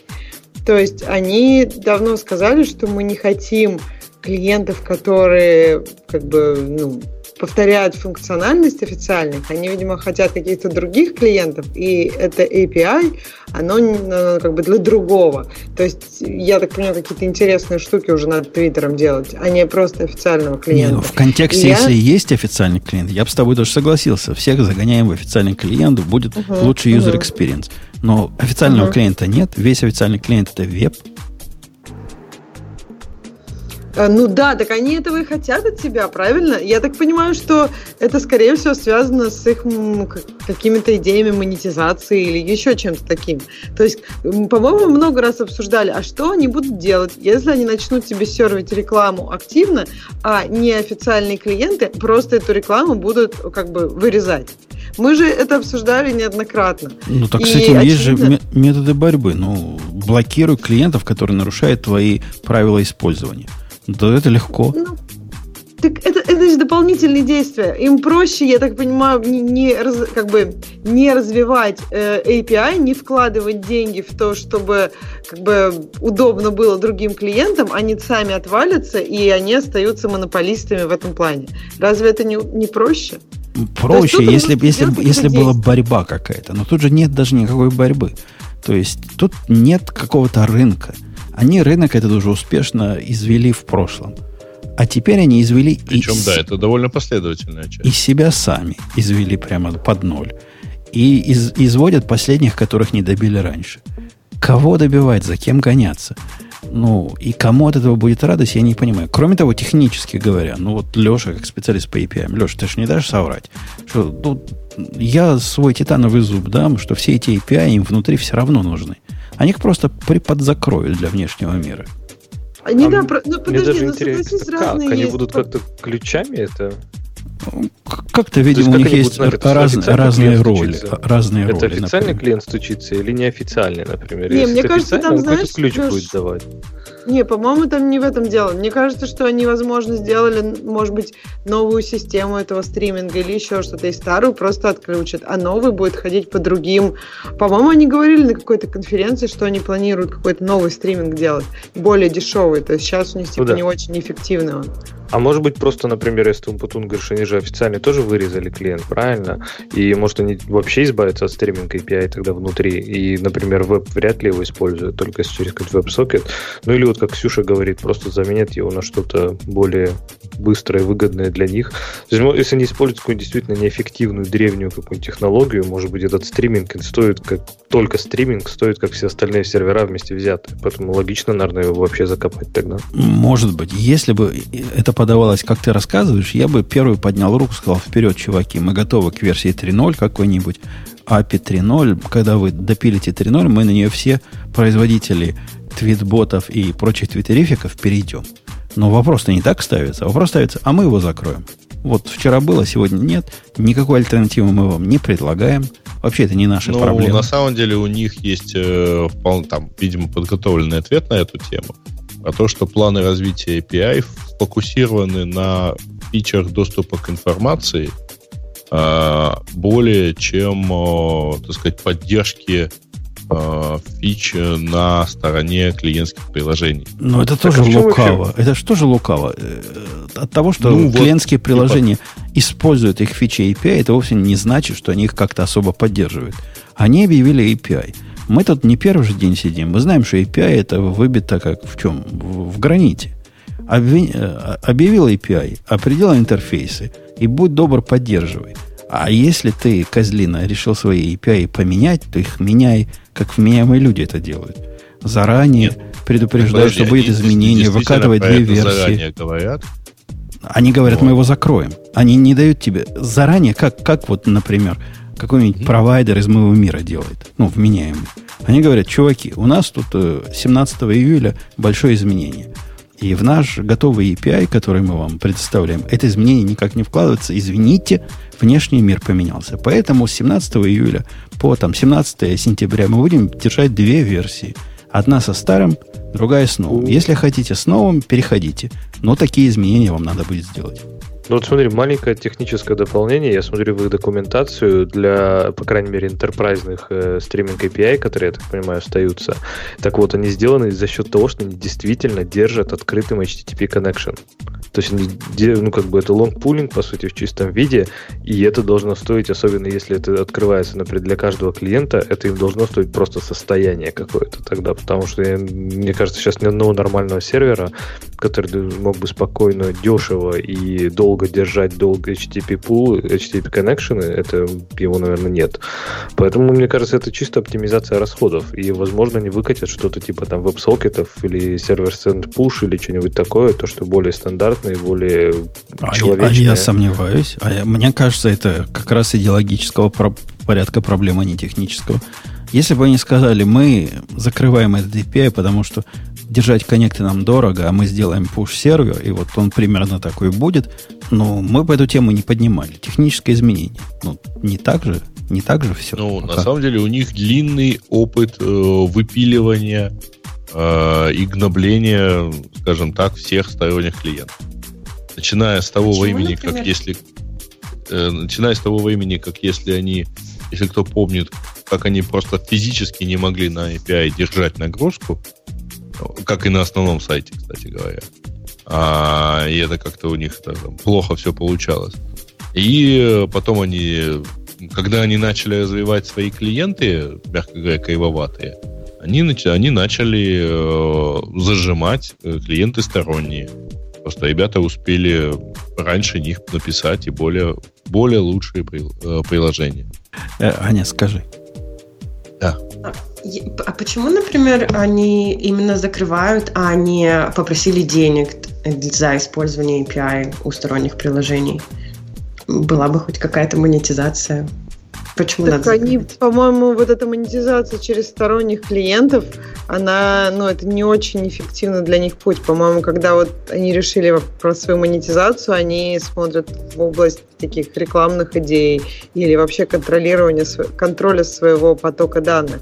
Им просто не очень выгодны вот эти вот как бы остальные клиенты. Остальные клиенты, они не бесплатные, они зарабатывают на этом деньги, но при этом Твиттеру ничего не приносят. Ну вот а могли бы платить Твиттеру, например, там за API, мало, нет?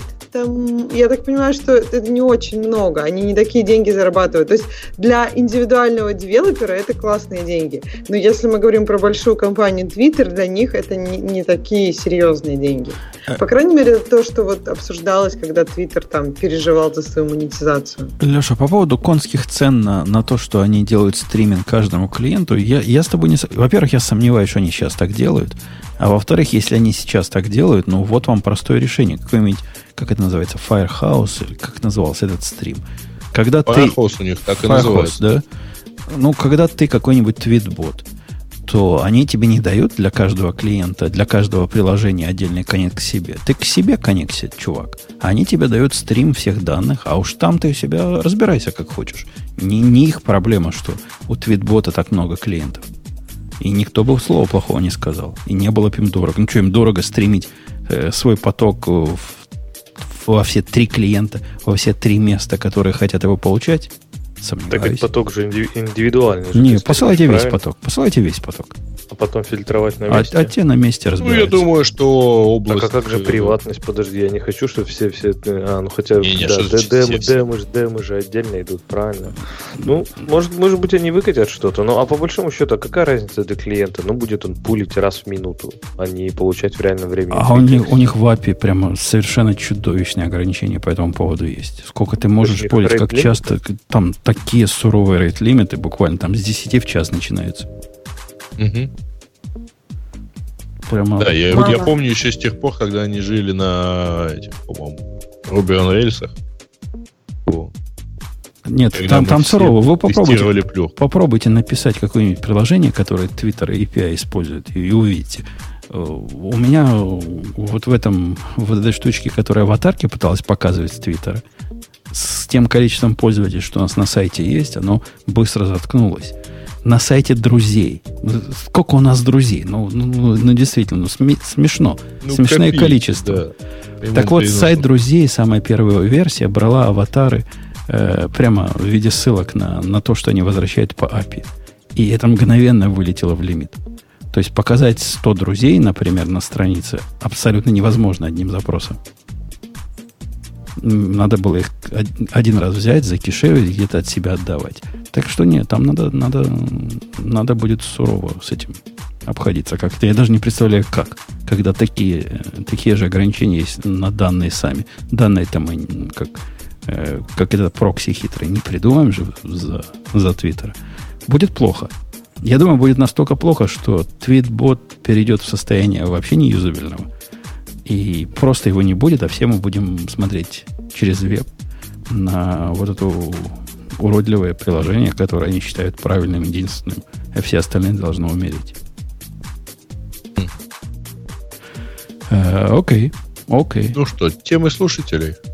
Мы уже два часа в эфире. Да давайте. Ну, это вы два часа, я, я только разошелся. Только плечо раз. Не, ну если у тебя есть какая-нибудь важная тема, которая... Мы еще, еще, еще два часа тогда, да, посидим? Конечно. Давайте темы пользователей наших.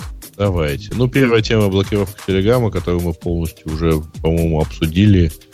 Эм, и так далее. Ну, ну и что? Бобука нету. Он не скажет, какие сервисы он будет использовать для входа. А вообще это хороший фильтр для айтишников, кстати. Почему разработчики SQLite не используют Git? Читали статью разработчики и коллеги? То есть все, кроме Грея, читали статью? А. Кто-нибудь читал статью? Что они используют?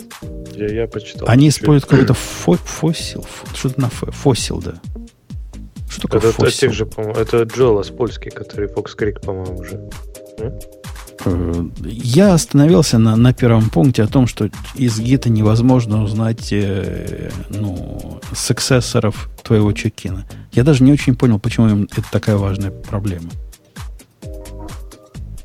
В смысле сексессоров? Ну, то есть все, что было после тебя, или, или что? Ну, комиты, которые из твоего вытекли.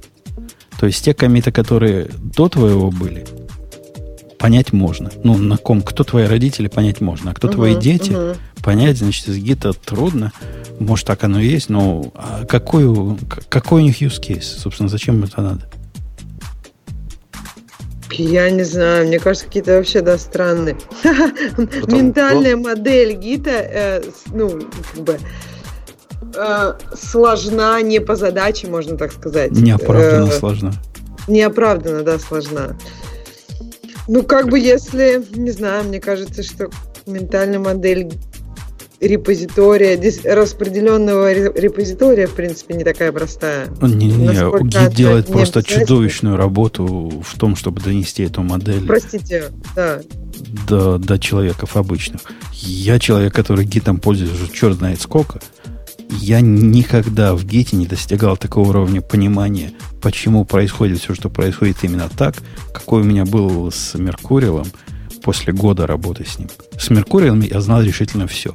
До, такого, до такой степени, что я смотрел на каждый релиз. Мне было интересно, чего они новые. В Гите мне вообще не интересно. Вышла какая-нибудь версия 2.8.1. Да, Меркурий тебя больше вовлекает, я согласна. Там, кажется, проще некоторые вещи сделать руками, когда ты понимаешь, что он делает. А в Гите действительно можно от этого абстрагироваться. Да, абстрагироваться до уровня Stack Overflow. Я себя дебилом иногда ощущаю, когда пытаюсь э, за за загуглить, а как же мне сбросить свой бренч локальный, в котором есть закомиченные локальные те самые в состояние оригина.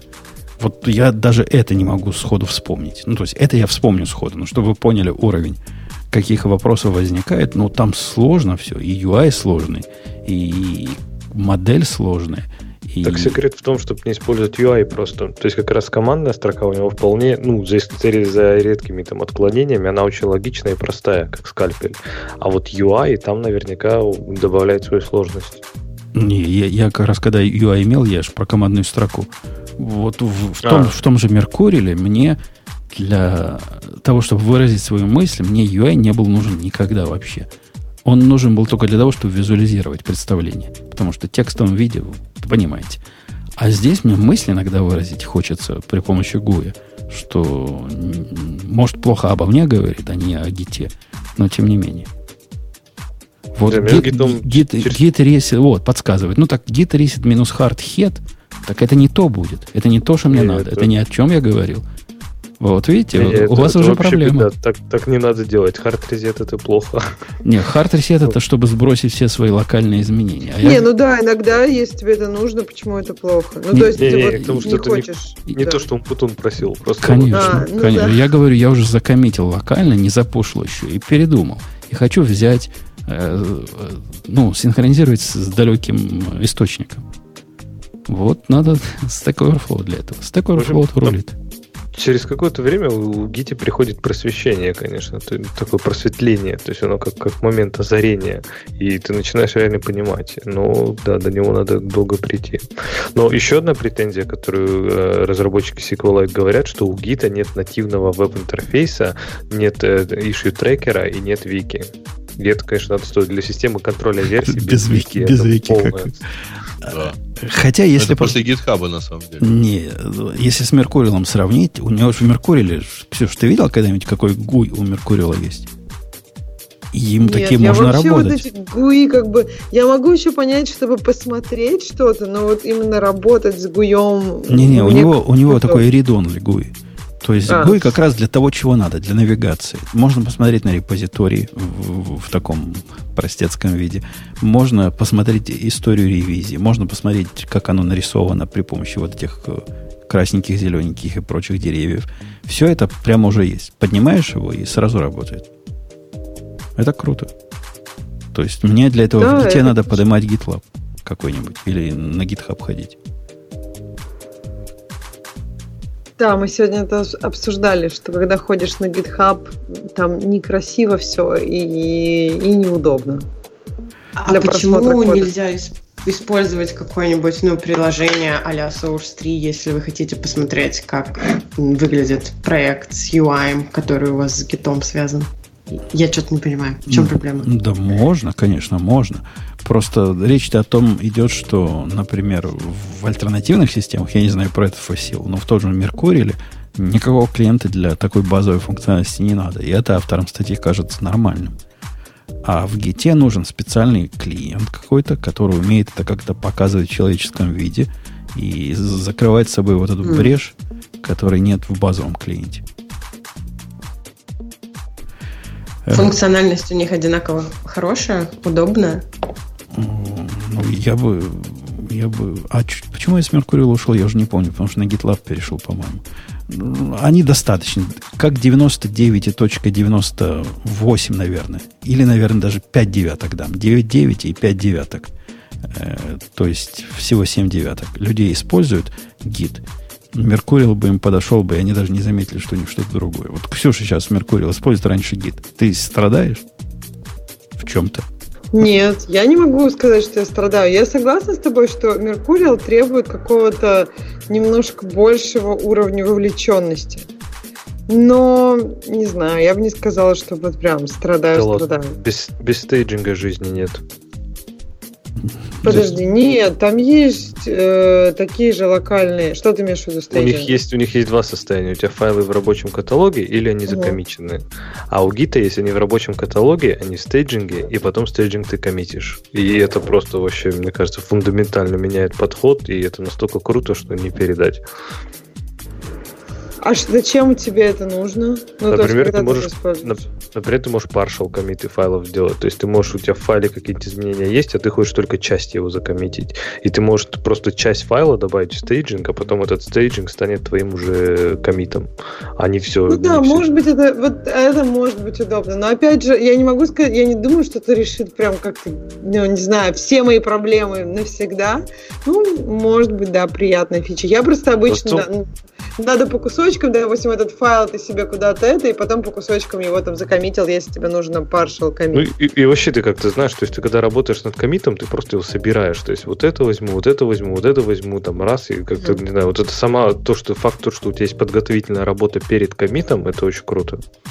И кто, ну, кроме да, тебя, это, Леша, использует? Я даже не уверен, вообще, что это использует. Вообще все, вообще все используют. То есть один я да не нет, использую. Нет, это, это, смотри, эта гранулярность тебе нужна, когда у тебя, например, какие-то супер большие файлы, и ты хочешь вот этот комит в этом большом файле, или ты там уже много поменял, но ты хочешь именно эту строчку, это. То есть, если у тебя, например, не очень большие файлы, и все достаточно как бы распределено на уровне файлов, то тебе, в общем, это не так сильно надо. Но здесь еще даже как бы немножко процесс меняется. То есть ты просто можешь, ну, не, не одной командой, а несколькими командами добавлять файлы в стейджинг. То есть ты, ну, как бы, ты в Mercurial ты прям должен перечислить все, вот это я коммичу, прям список файлов дать. А здесь ты можешь постепенно добавлять, потом, то, то есть тебя становится интерактивным процесс. Ты делаешь там git diff, git diff staged, и постоянно переносишь стейджинг только то, что тебе нужно. Так вот, вот ты, прям... ты помнишь, Леша, есть такой довод, не безосновательный, о том, что бренчи портят всю модель э, Continuous Integration. Знаешь, да, этот довод? Ну, один ну, из отцов основателей писал, как не надо делать, надо фиксчеры делать и чуть ли не все в транке разрабатывать. Ну, там свое, свое, конечно, сумасшествие. Но твой подход еще хуже это делает. То есть у тебя не то, что фичи релизы, а у тебя такие комиты настолько атомарные, что когда ты это, например, запушишь, состояние на твоем CI-сервере, который бедный попытается это собрать, не будет никак отражать состояние твоего кода, который ты типа понимаешь, как работает. Не, почему не будет? Ты когда коммитишь, у тебя обязательно условие, что у тебя git и должны, не должны не давать каких изменений. То есть от того, что я их не добавляю сейчас в стейджинг, не значит, что я их не добавлю вообще, правильно? Просто я хочу их разбить, например, на два комита. То есть я хочу а, свои а, изменения а разбить тебе, на два коммита. Подожди, а что тебе помешало закоммитить? Ну, вот ты закрыл тикет, закоммитить. Зачем ты два тикета закрывал? А потом только не, решил не два коммитить? Тикет. Не, не два тикета, а один тикет. У меня один, один одна story, например, в ней 10 коммитов. И это хорошо, да? Конечно. Потому что один коммит у меня совершенно логический, маленький, и он, он вещь в себе. Как бы. Я могу поменять какую-нибудь опечатку и отдельно это закоммитить. Почему? Потому что это не имеет отношения там, к остальным изменениям. А почему тебе Или это волнует? Это еще удобно, если ты работаешь с кем-то и вы шерите бренч, то эм, я то, что я уже уверена, что можно, может быть использовано другими людьми, я закомичу и а, в Origin запушу. А дальше я продолжу работать и буду коммитить уже у себя, ну просто чтобы не потерять это изменение. Но потом могу откатить этот коммент легко и так далее. Вот. Это тоже непонятно, зачем это надо, когда есть фича бренч. Ты работаешь над чем-то новым, что пока не готово к выкатыванию в твой транк или твой мастер – ты работаешь внутри вот этого бренча. Делаешь все тесты, даже, может, куда-то их пушишь, и где-то CI собирает и проверяет все это, ладно. Потом, когда ты готова, ты все это вливаешь. То есть, когда все уже согласились. И вот твоя фича добит. Может, вы просто фичи слишком большие делаете, что вам нужны partial комиты? Не, фича Ну, здесь же говорю, здесь же фишка в том, что просто у тебя комиты, это, скажем, не, не способ даже хранить код как таковой, да, это способ рассказать историю. И оно становится просто инструментом взаимодействия. И тогда как бы прикольно их именно разбивать. То есть, например, рефакторинг всегда идет отдельным комитом. Всегда. То есть, и у тебя идет просто, например, рефакторинг такой, no functional changes. А следующий уже поверх этого ты делаешь свои функциональные изменения. Ну вот, сделал ты рефакторинг, чувак. Ну вот я вчера делал, мне необходимо было нового провайдера прикрутить к системе. Совершенно никогда его не видел. Вчера он появился – и я под это дело сделал фича бранч. Когда я сделал фича бранч, я увидел, опаньки, у него там старые версии библиотек. Первым делом делаем рефакторинг. То есть меняем библиотеки на, на новые, обновляем вендоринг, делаем комит. Почему бы я бы не сделал в этот момент комит? Это, это кем надо быть, чтобы не сделать комит в этот момент? То есть моя следующий, следующий этап, я буду, собственно, сам код писать. Так почему бы мне не сделать комит, ну, до этого, а не потом выбирать Нет. вот этот вендоринг я хочу, можешь, а этот не хочу? Я не говорю, что Меркурил этого сделать нельзя. Я говорю, гид просто тебе дает более удобные инструменты для этого. То есть такие вещи, как стейджинг, как интерактивный ребейс, они тебе вообще позволяют даже уже после того, как ты закоммитил, или там до того, как ты закоммитил, они дают очень гранулярный контроль. Контроль. контроль. Так и мне это, кажется, это здорово. Этот же гранулярный контроль как раз и есть э, вторая сторона вот этой сложной ментальной модели. Ты видишь, я человек Конечно. не последний. Я не понимаю, зачем это надо. Нет, конечно, я не спорю. Это увеличивает сложность, да, это вообще безусловно. Но подожди, но оно же вот эта штука... Оправдан. Нет, да подожди, она же на тебя как бы... Ты пропала, Ксюша про штуку. На моменте про штуку мы потеряли Ксюшу. Вот эта, вот эта штука, да. Это... Да, и вот эта штука, и если тебе это надо, я, например, вполне понимаю, что тебе, зачем это может быть надо. Ну, то есть ты хочешь, Жень, ты хочешь собрать свой комит из маленьких кусочков. Например, взять одну строчку из первого файла и одну строчку из второго файла. Ну, чем неудобно? Хоп-хоп добавил, собрал комит. То есть я работал... Нет, ты, как, как я дошел до состояния Леши? Вот сейчас я, я, я, я работал над фичей. И в процессе да. меня перебили, и я внутри бранча этой фичи стал писать что-то другое. Не-не-не, смотри, например, у тебя есть вот в, у тебя есть два файла. И в двух файлах есть изменения. Вот в одних строчках они как бы относятся к одной фиче, а в других строчках относятся к другой фиче. И тебе как бы, ну, не знаю, например, как-то долго это проверять, и ты проверил это вместе, скажем. То есть ты сделал оба изменения, проверил вместе в своей ID, посмотрел, все тесты запускаются. Ну, по- понятно, да, что ты, когда их разделишь, тоже нужно будет тесты проверить, но вот идея такая, то есть ты как бы сделал несколько маленьких изменений, и потом хочешь их закоммитить вот как бы по файлово, то есть строчка из файла 1, строчка из файла 2, и другие строчки из файла 1, из файла 2. То есть означает, ну, да. другими ну, словами, да. или, означает, даже, что... или даже разные файлы целиком не обязательно. Это может быть одна фича. То есть, ну, говорю, разные не... файлы а зачем, зачем, вам, зачем вам коммитить одну фичу кусками? Вы хотите еще более... Вы чего пытаетесь добиться? Это разные фичи. Это разные а зачем фичи. вы над это разными фичами работали в одном и том же feature branch'е? Это что такое вообще? Вы открыли feature branch, который называется тикет номер 153. В тикете 153 написано, в определенной ситуации, когда погода на Марсе такая-то, у вас там, не знаю, volume weighted average price получается не точно. Okay. Да, вот смотри, допустим, ты сделал изменения вот в одной строчке, и как бы изменения очень похожи, например, в следующей строчке но для другого бага, который у тебя есть. То есть ты, ты вот прям спокойно, так, окей, я сейчас не буду менять следующую строчку, я сначала это проверю, закомичу, а потом я там забуду. Нет. Нет, я не так сделаю. Нет, Ксюша. Если я работаю в фиче бренче, который угу. для этой фичи, я увидел, что вот это изменение мне необходимо как бы в моем мейнлайне, я переключусь в develop branch, который у меня является типа главным, mm-hmm. куда все фичи потом сливаются. Сделаю его там, потом вернусь в свой mm-hmm. branch, в котором моя фичи, и буду продолжать свою работу. Ну, смержу с develop, например, если мне это ну, важно. Ну да, то есть ты просто попрыгаешь между бранчами. Я, в принципе, могу представить, как я могу сделать изменения здесь же, а потом просто как бы ну, взять из вот некоторые изменения и добавить их в один коммит. Я так понимаю, Леша так же делает, да? Э, ну да, в том числе. Но я еще хотел сказать, что, например, очень часто же бывает кейс, когда тебе надо просто действительно у тебя в одной фиче ты хочешь создать несколько коммитов. Это, это нормально. То есть, ну, опять же, наверное, Путун, ты сейчас поймешь, почему мы не можем найти общий язык. Например, когда ты делаешь фронтенд и бэкенд. То есть ты вроде как хочешь сделать отдельными коммитами, но в то же время как в рамках одной фичи. То есть ты хочешь все равно разделить их логически, но сгруппировать их в рамках там одной user story, правильно?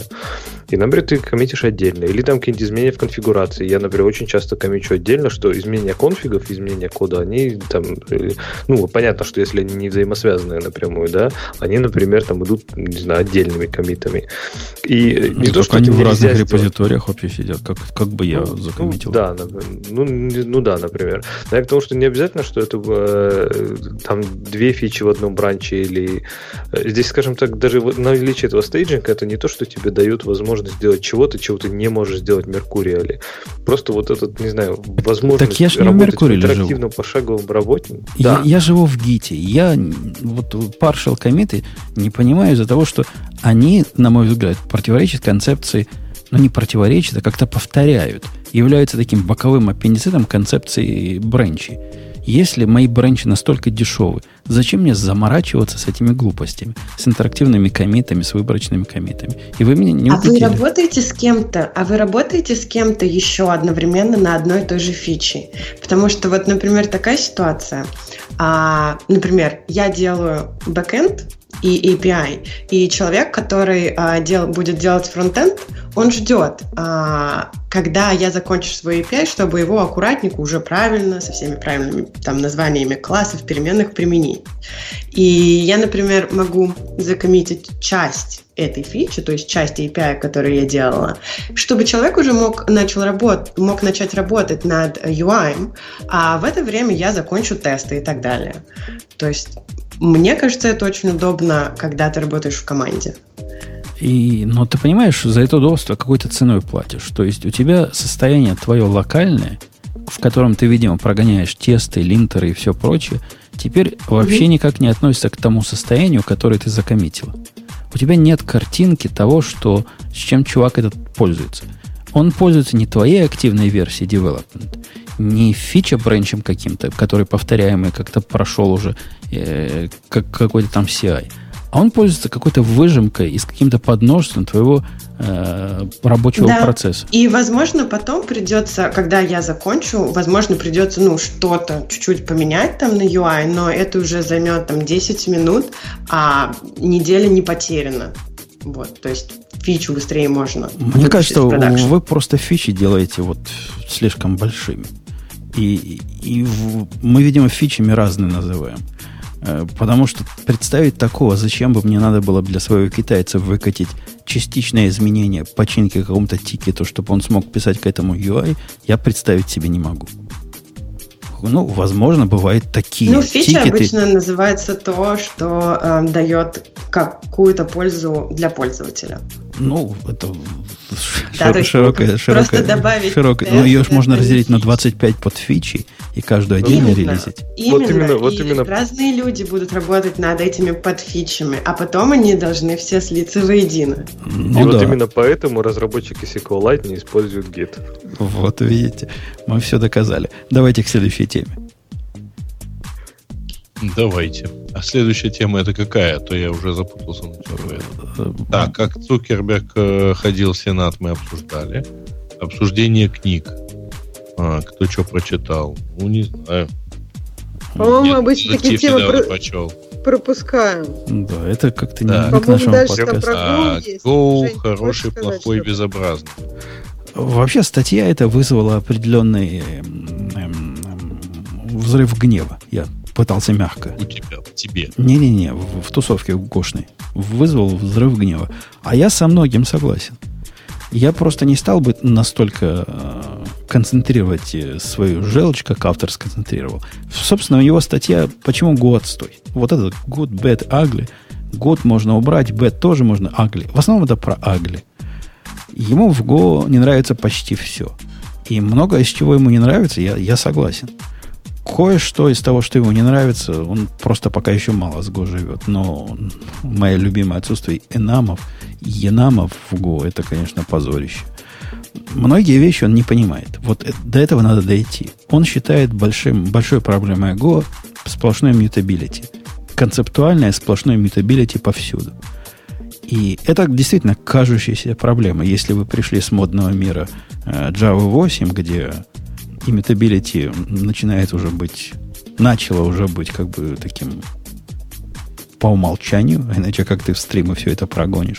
И единственным способом безопасной э, параллельной или конкурентной работы, Леша, наверное, согласился бы со мной, да, Леша? Как, как без мютабилити жить? Ну, в Java 8 ты, может быть, конечно, переборщил, потому что не так все хорошо с immutability. Я уже говорил, что immutable лист Java 8 точно такой же, как mutable, просто в рантайме бросает исключение. Так что я бы тут не особо, не особо. приводил как хороший пример. Но они пытаются тебя нагнуть в ту сторону, что, в общем, immutable структуры, они вот такие хорошие, их можно через стримы пропускать, их можно там по-всякому параллельно или не параллельно, и тогда будет тебе безопасно. А когда они mutable, у тебя уже начинаются суровые проблемы. Но проблемы эти суровые начинаются в рамках той самой ментальной или технической модели, принятой в этих стримах для, для параллелизации. Это не единственная модель. Модель, которая принята в год для э, параллельных конкурентных вычислений, она не так сильно подвержена проблемам того, что твои э, артефакты, вот эти внутренние, они mutable могут быть в некоторых случаях вообще не подвержена. Вот в одной из библиотечек, которую я собираюсь выложить, там мьюта был все настолько по умолчанию, и как бы даже это гордо говорится, да, внутри каждого потока все может быть mutable, нам это не важно, внутри каждого э, ну, вот этого элемента. И можно и так жить. Это просто другой способ жизни. Он не хуже. Он не опаснее. Это не совсем, он тут не совсем понимает чувак. Он пока еще не дошел до этой мысли. Вторая мысль, до которой он точно не дошел, о том, что разработка, э, обработка ошибок в Go безобразна, поскольку нет исключений. И, а он говорит, исключения есть, но они спрятаны. Он тоже молодой еще. Модель вполне прелестная. Многословная, конечно, но вполне прелестная. Ты, Леша, ты, ты же начал, да, с гор жить? Ты же начал, я ну, тебя да, ни с кем не путаю. Да, да, да, я сейчас... Тебе, тебе не кажется, что есть какое-то облегчение, когда вот самая ментальная модель э, становится линейной? И когда, глядя на код, ты понимаешь, что упасть он может вот только так и никак не иначе. И что если эта функция прошла, то значит она прошла. А не внутри выскочило исключение, которое прервало выполнение и внесло тебя в то или иное состояние. Ну, если честно, я никогда не воспринимал обработку ошибок в Go как какое-то чудовищное преступление. Да, она может быть не самая такая привычная, но она точно не самая плохая. Но вот что я заметил, когда я начал писать ну, больше кода, чем писал до этого, и продакшн кода, что когда ты пишешь вот это if year not, not nil, ты не обязательно пишешь там return year, да, то есть она тебя реально заставляет подумать, а что я хочу сейчас сделать? То есть, что моя функция должна сделать, если вот, не знаю, не знаю, не может расспросить Джейсон, что она будет делать? То есть ты не всегда просто там падаешь в панике, и ты не всегда возвращаешь нил, да, то есть ты начинаешь задумываться над тем, а какое поведение твоей функции будет валидное для там невалидного внешнего состояния, например, невалидного JSON или там конфигурации или еще чего-то.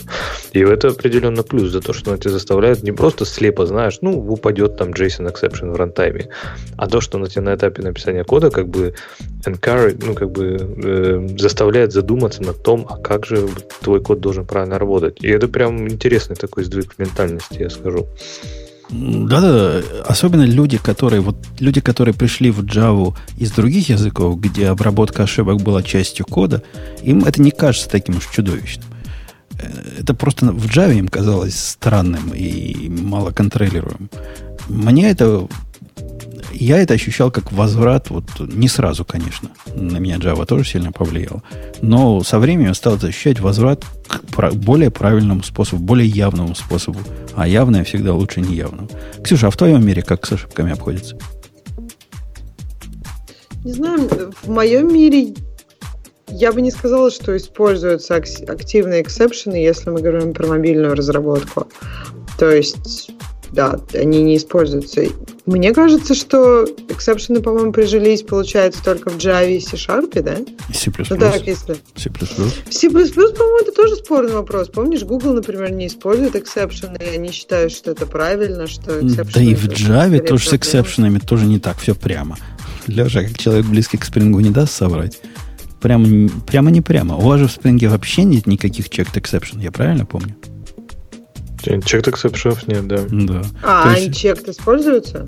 Ну, анчек, ну, типа деление на ноль, хочешь, не хочешь, а да, анчек да, да. получишь. Ну да, в принципе. Нет, ну, ну может, ты как-то хочешь обработать, ну да. Чек, ну, кстати, вот checked exception, по большому счету, это что-то, в принципе, близкое, ну, относительно близкое к Go, да, вот проверки типа, проверки ероров на время, во время написания кода. То есть check exception, опять же, во время написания и компиляции кода тебя заставляет думать, а, а что делать, если эта функция падает?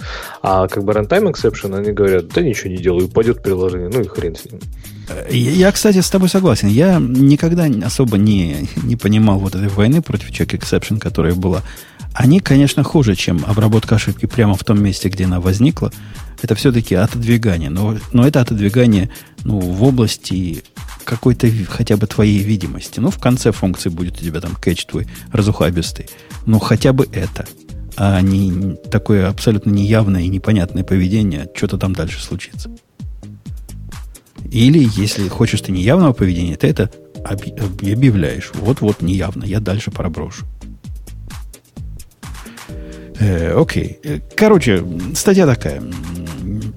Половинка на серединку. Он, он дойдет дальше, он в правильные места копает и правильные То есть моменты. ты согласен с фактами, но не согласен с выводами, я так понимаю? Ну, да, он поспешил, с, просто поспешил с выводами.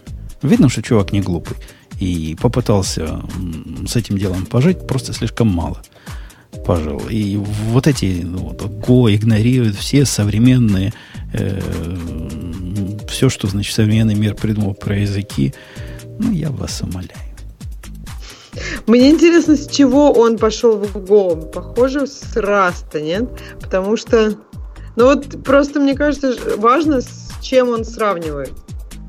И тут от, отсюда может быть понятно, откуда ноги растут у его выводов. Может быть. А когда он говорит, что zero value вызывает панику, на самом-то деле он говорит не, не про zero value, он говорит про, про указатели. И это явно он, видимо, пришел с какого-то языка, где нет указателей в явном виде. Поскольку, ну, как он такие слова в рот берет. Э, короче, ему надо еще дальше копать. Копать Не, по-моему, он достаточно, он говорит, что он начал с Паскаля, потом он использовал Аду, C, и потом Java, Scala и Rust. Я сомневаюсь, что в языках, которые он использовал, нет указателей. А какое бы он поведение ожидал от инициализированного указателя в любом из этих выше приведенных языков? Чего бы он хотел, чтобы произошло? То есть, представляете, указатель, ну, да, указатель на знаю. файл, да? Я который... бы понял, если бы он с Objective-C пришел или Smalltalk, да? У них же там, по, по дефолту безопасно отправлять в, в NIL сообщение. В NIL, да, но как бы... Ну да, если ты работаешь с обычным указателем и разыменуешь его, тоже у тебя ничего хорошего не будет. То есть, если мы возьмем subset C, который используется в Objective-C, все так же. Но в Go, строго говоря, есть такие моменты, где в нечто не, непотребное можно что-нибудь такое сделать. Там в пустые каналы или nil каналы или nil интерфейсы. Но это какой-то смысл имеет. А неинициализированный указатель, который у тебя падает, или, или, например, делает вид, что работает, мне, мне, мне бы лучше, чтобы он упал. То есть посылка в такое – я не хочу, чтобы можно было безопасно поставить, послать в no. Ну, это, это что? Это прятать просто проблему. Потом представьте, как мы с этим будем разбираться. Посылаем, посылаем. Куда? Где данные? А, мы забыли ему э, сделать или make. Вот оно в чем дело. Это тоже страшное дело. Да, тут, тут бабушка ужасно. Натрай нет, сказала, что, это, что лучше. Нет, баб, по-моему, вообще это ужасно. То есть я на самом деле в Objective-C с этим Нилом, по-моему, это ужасная идея, когда оно не падает, потому что гораздо больше с этим проблем, чем решений. Было бы идеально, если бы такое нельзя было скомпилировать, это было вообще круто. Или линтеры какие умные это поймали на этапе компиляции. Но если уж мы прошли этап компиляции, и если невозможно понять, это мы имели в виду или это баг, то на этот баг надо падать сурово, на пань, с паникой, с трейсами, сразу и как можно раньше. Э, окей, следующая тема. А там есть что-то следующее? Да. Э, китайская система распознавания лиц помогла найти в 60-тысячной толпе человека, разыскиваемого за преступление. Мы, по-моему, уже не раз вот эту вот их системы. А тут самое ценное, наверное, другое. То эта 60-тысячная толпа состояла целиком из китайцев. И эта система умудрилась отличить одного из них. Главное, чтобы она нашла того человека шуток, просто. Таких, а, просто. Российских. Не было российских да, шуток. Если, кстати, феминизма и сексизма еще не было. А так это с меня не было не было, да. Все было. Упустили. Да. Мирно э, Ладно. Новый интерфейс Gmail обсудили. Должен ли менеджер кодить? Это вообще что-то непонятно. Я, по-моему, такое на Хабре видел. То ли перевели, то ли повторили. И я не читал, не знаю. Конечно, должен. Каждому понятно. Всякий должен кодить. Еще Обама сказал. А тут наоборот. Вообще, вообще не должен. Не хочет, кодить. не надо. Ну. Нет, тут написано, нужно перестать кодить, и вообще, почему даже нужно перестать кодить? Потому что если ты кодишь и менеджер, видимо, то ты склонен к микроменеджменту, подавляешь инициативу, и сов... а, ну и еще совмещать две роли очень сложно. Ой, а, нет. дальше почему стоит кодить? Ну, короче, да. Слушайте, мне в этом отношении очень понравилось, э, я тут периодически смотрю одно шоу про стартапы, вот, где... Shark Tank, э, что ли? Э, нет. Там, короче, сценарий такой примерно. Приходит э, там в, в, в компанию, которая в очень плохом состоянии, то есть вот прямо сейчас развалится, вот. жить осталось очень недолго прилетает такой на вертолете гуру, вот, много кричит, орет, значит, э, бросает, ну, вообще, обзывает их матом, э, выкапывает самые там жуткие вообще проблемы и так далее, потом он им рассказывает, как все сделать надо хорошо, кто-то делает за них, и все становится хорошо. О, я такой же знаю, только кулинарный. А я говорю про Kitchen Nightmares самом деле. Ну, так я ж... Вот я про это и сказал. Мне понравилось, э, я не знаю, если ты смотрел его, там, начиная с первого сезона, там, в конце первого сезона он одному из... Э, э, он хотел научить чувака руководить, он вызвал полицейского и владельцу ресторана надели, науч... надели наручники. Вот. Все, говорит, теперь ты не можешь ничего сделать за них просто говори им, что делать. Ну, типа, ми- прекрасное средство от микроменеджмента. Не, это, это средство для делегирования. Микроменеджмент, он с этим не связан. А это про делегирование. Представляешь, он разобьет теперь эту задачу на... Э, а ты пожари вот эту капусточку. От, вместо того, чтобы сказать, сделай, Конечно, сделай будет стейк. потом советы давать, как лук кому-нибудь там резать, а вот еще потоньше, а нет, на, на микромиллиметр поменьше. Или, ну, то есть можно микроменеджить даже с руками завязанными. Только с кляпом во рту, наверное, нельзя. Хотя тоже можно. Знаками показывать. Мычанием. Подал, да, подал да, знак мычания. Но на самом деле, Жень, ты единственный, кто за последние две недели в моем таком описании узнал конкретное шоу. Ну, я же узнал. Хотя есть, э, как ты любишь говорить, на самом деле есть еще одно шоу, вот такое же точно, про спасение компании, которое не связано, тоже оно, на, по-моему, на CBS идет, э, которое не про кулинарию а просто вот компания широкого, я не помню, как она называется, такой неприятный там мужик всех, ага. этих, всех этих спасает. Может, тебе тоже понравится. Не, ну мне, я здесь как раз сталкивался от этого, а потом понял, что, в общем, а, шоу, кулинарное шоу замечательно тем, что а, там, вообще говоря про конкретный рецепт в каждом выпуске, говорится примерно секунд 15 максимум. Вот. А то и вообще ничего не говорится. Там только в духе, а вот этот вот прекрасный, э, наш любимый, там сказать, лосось какой-нибудь, который мы фирменно готовим. А, окей. Что там дальше у нас? Да. Да все там дальше на самом деле. Давайте это. А я закруглять. Э, выработка электроэнергии у Apple, э, GDPR в Европе.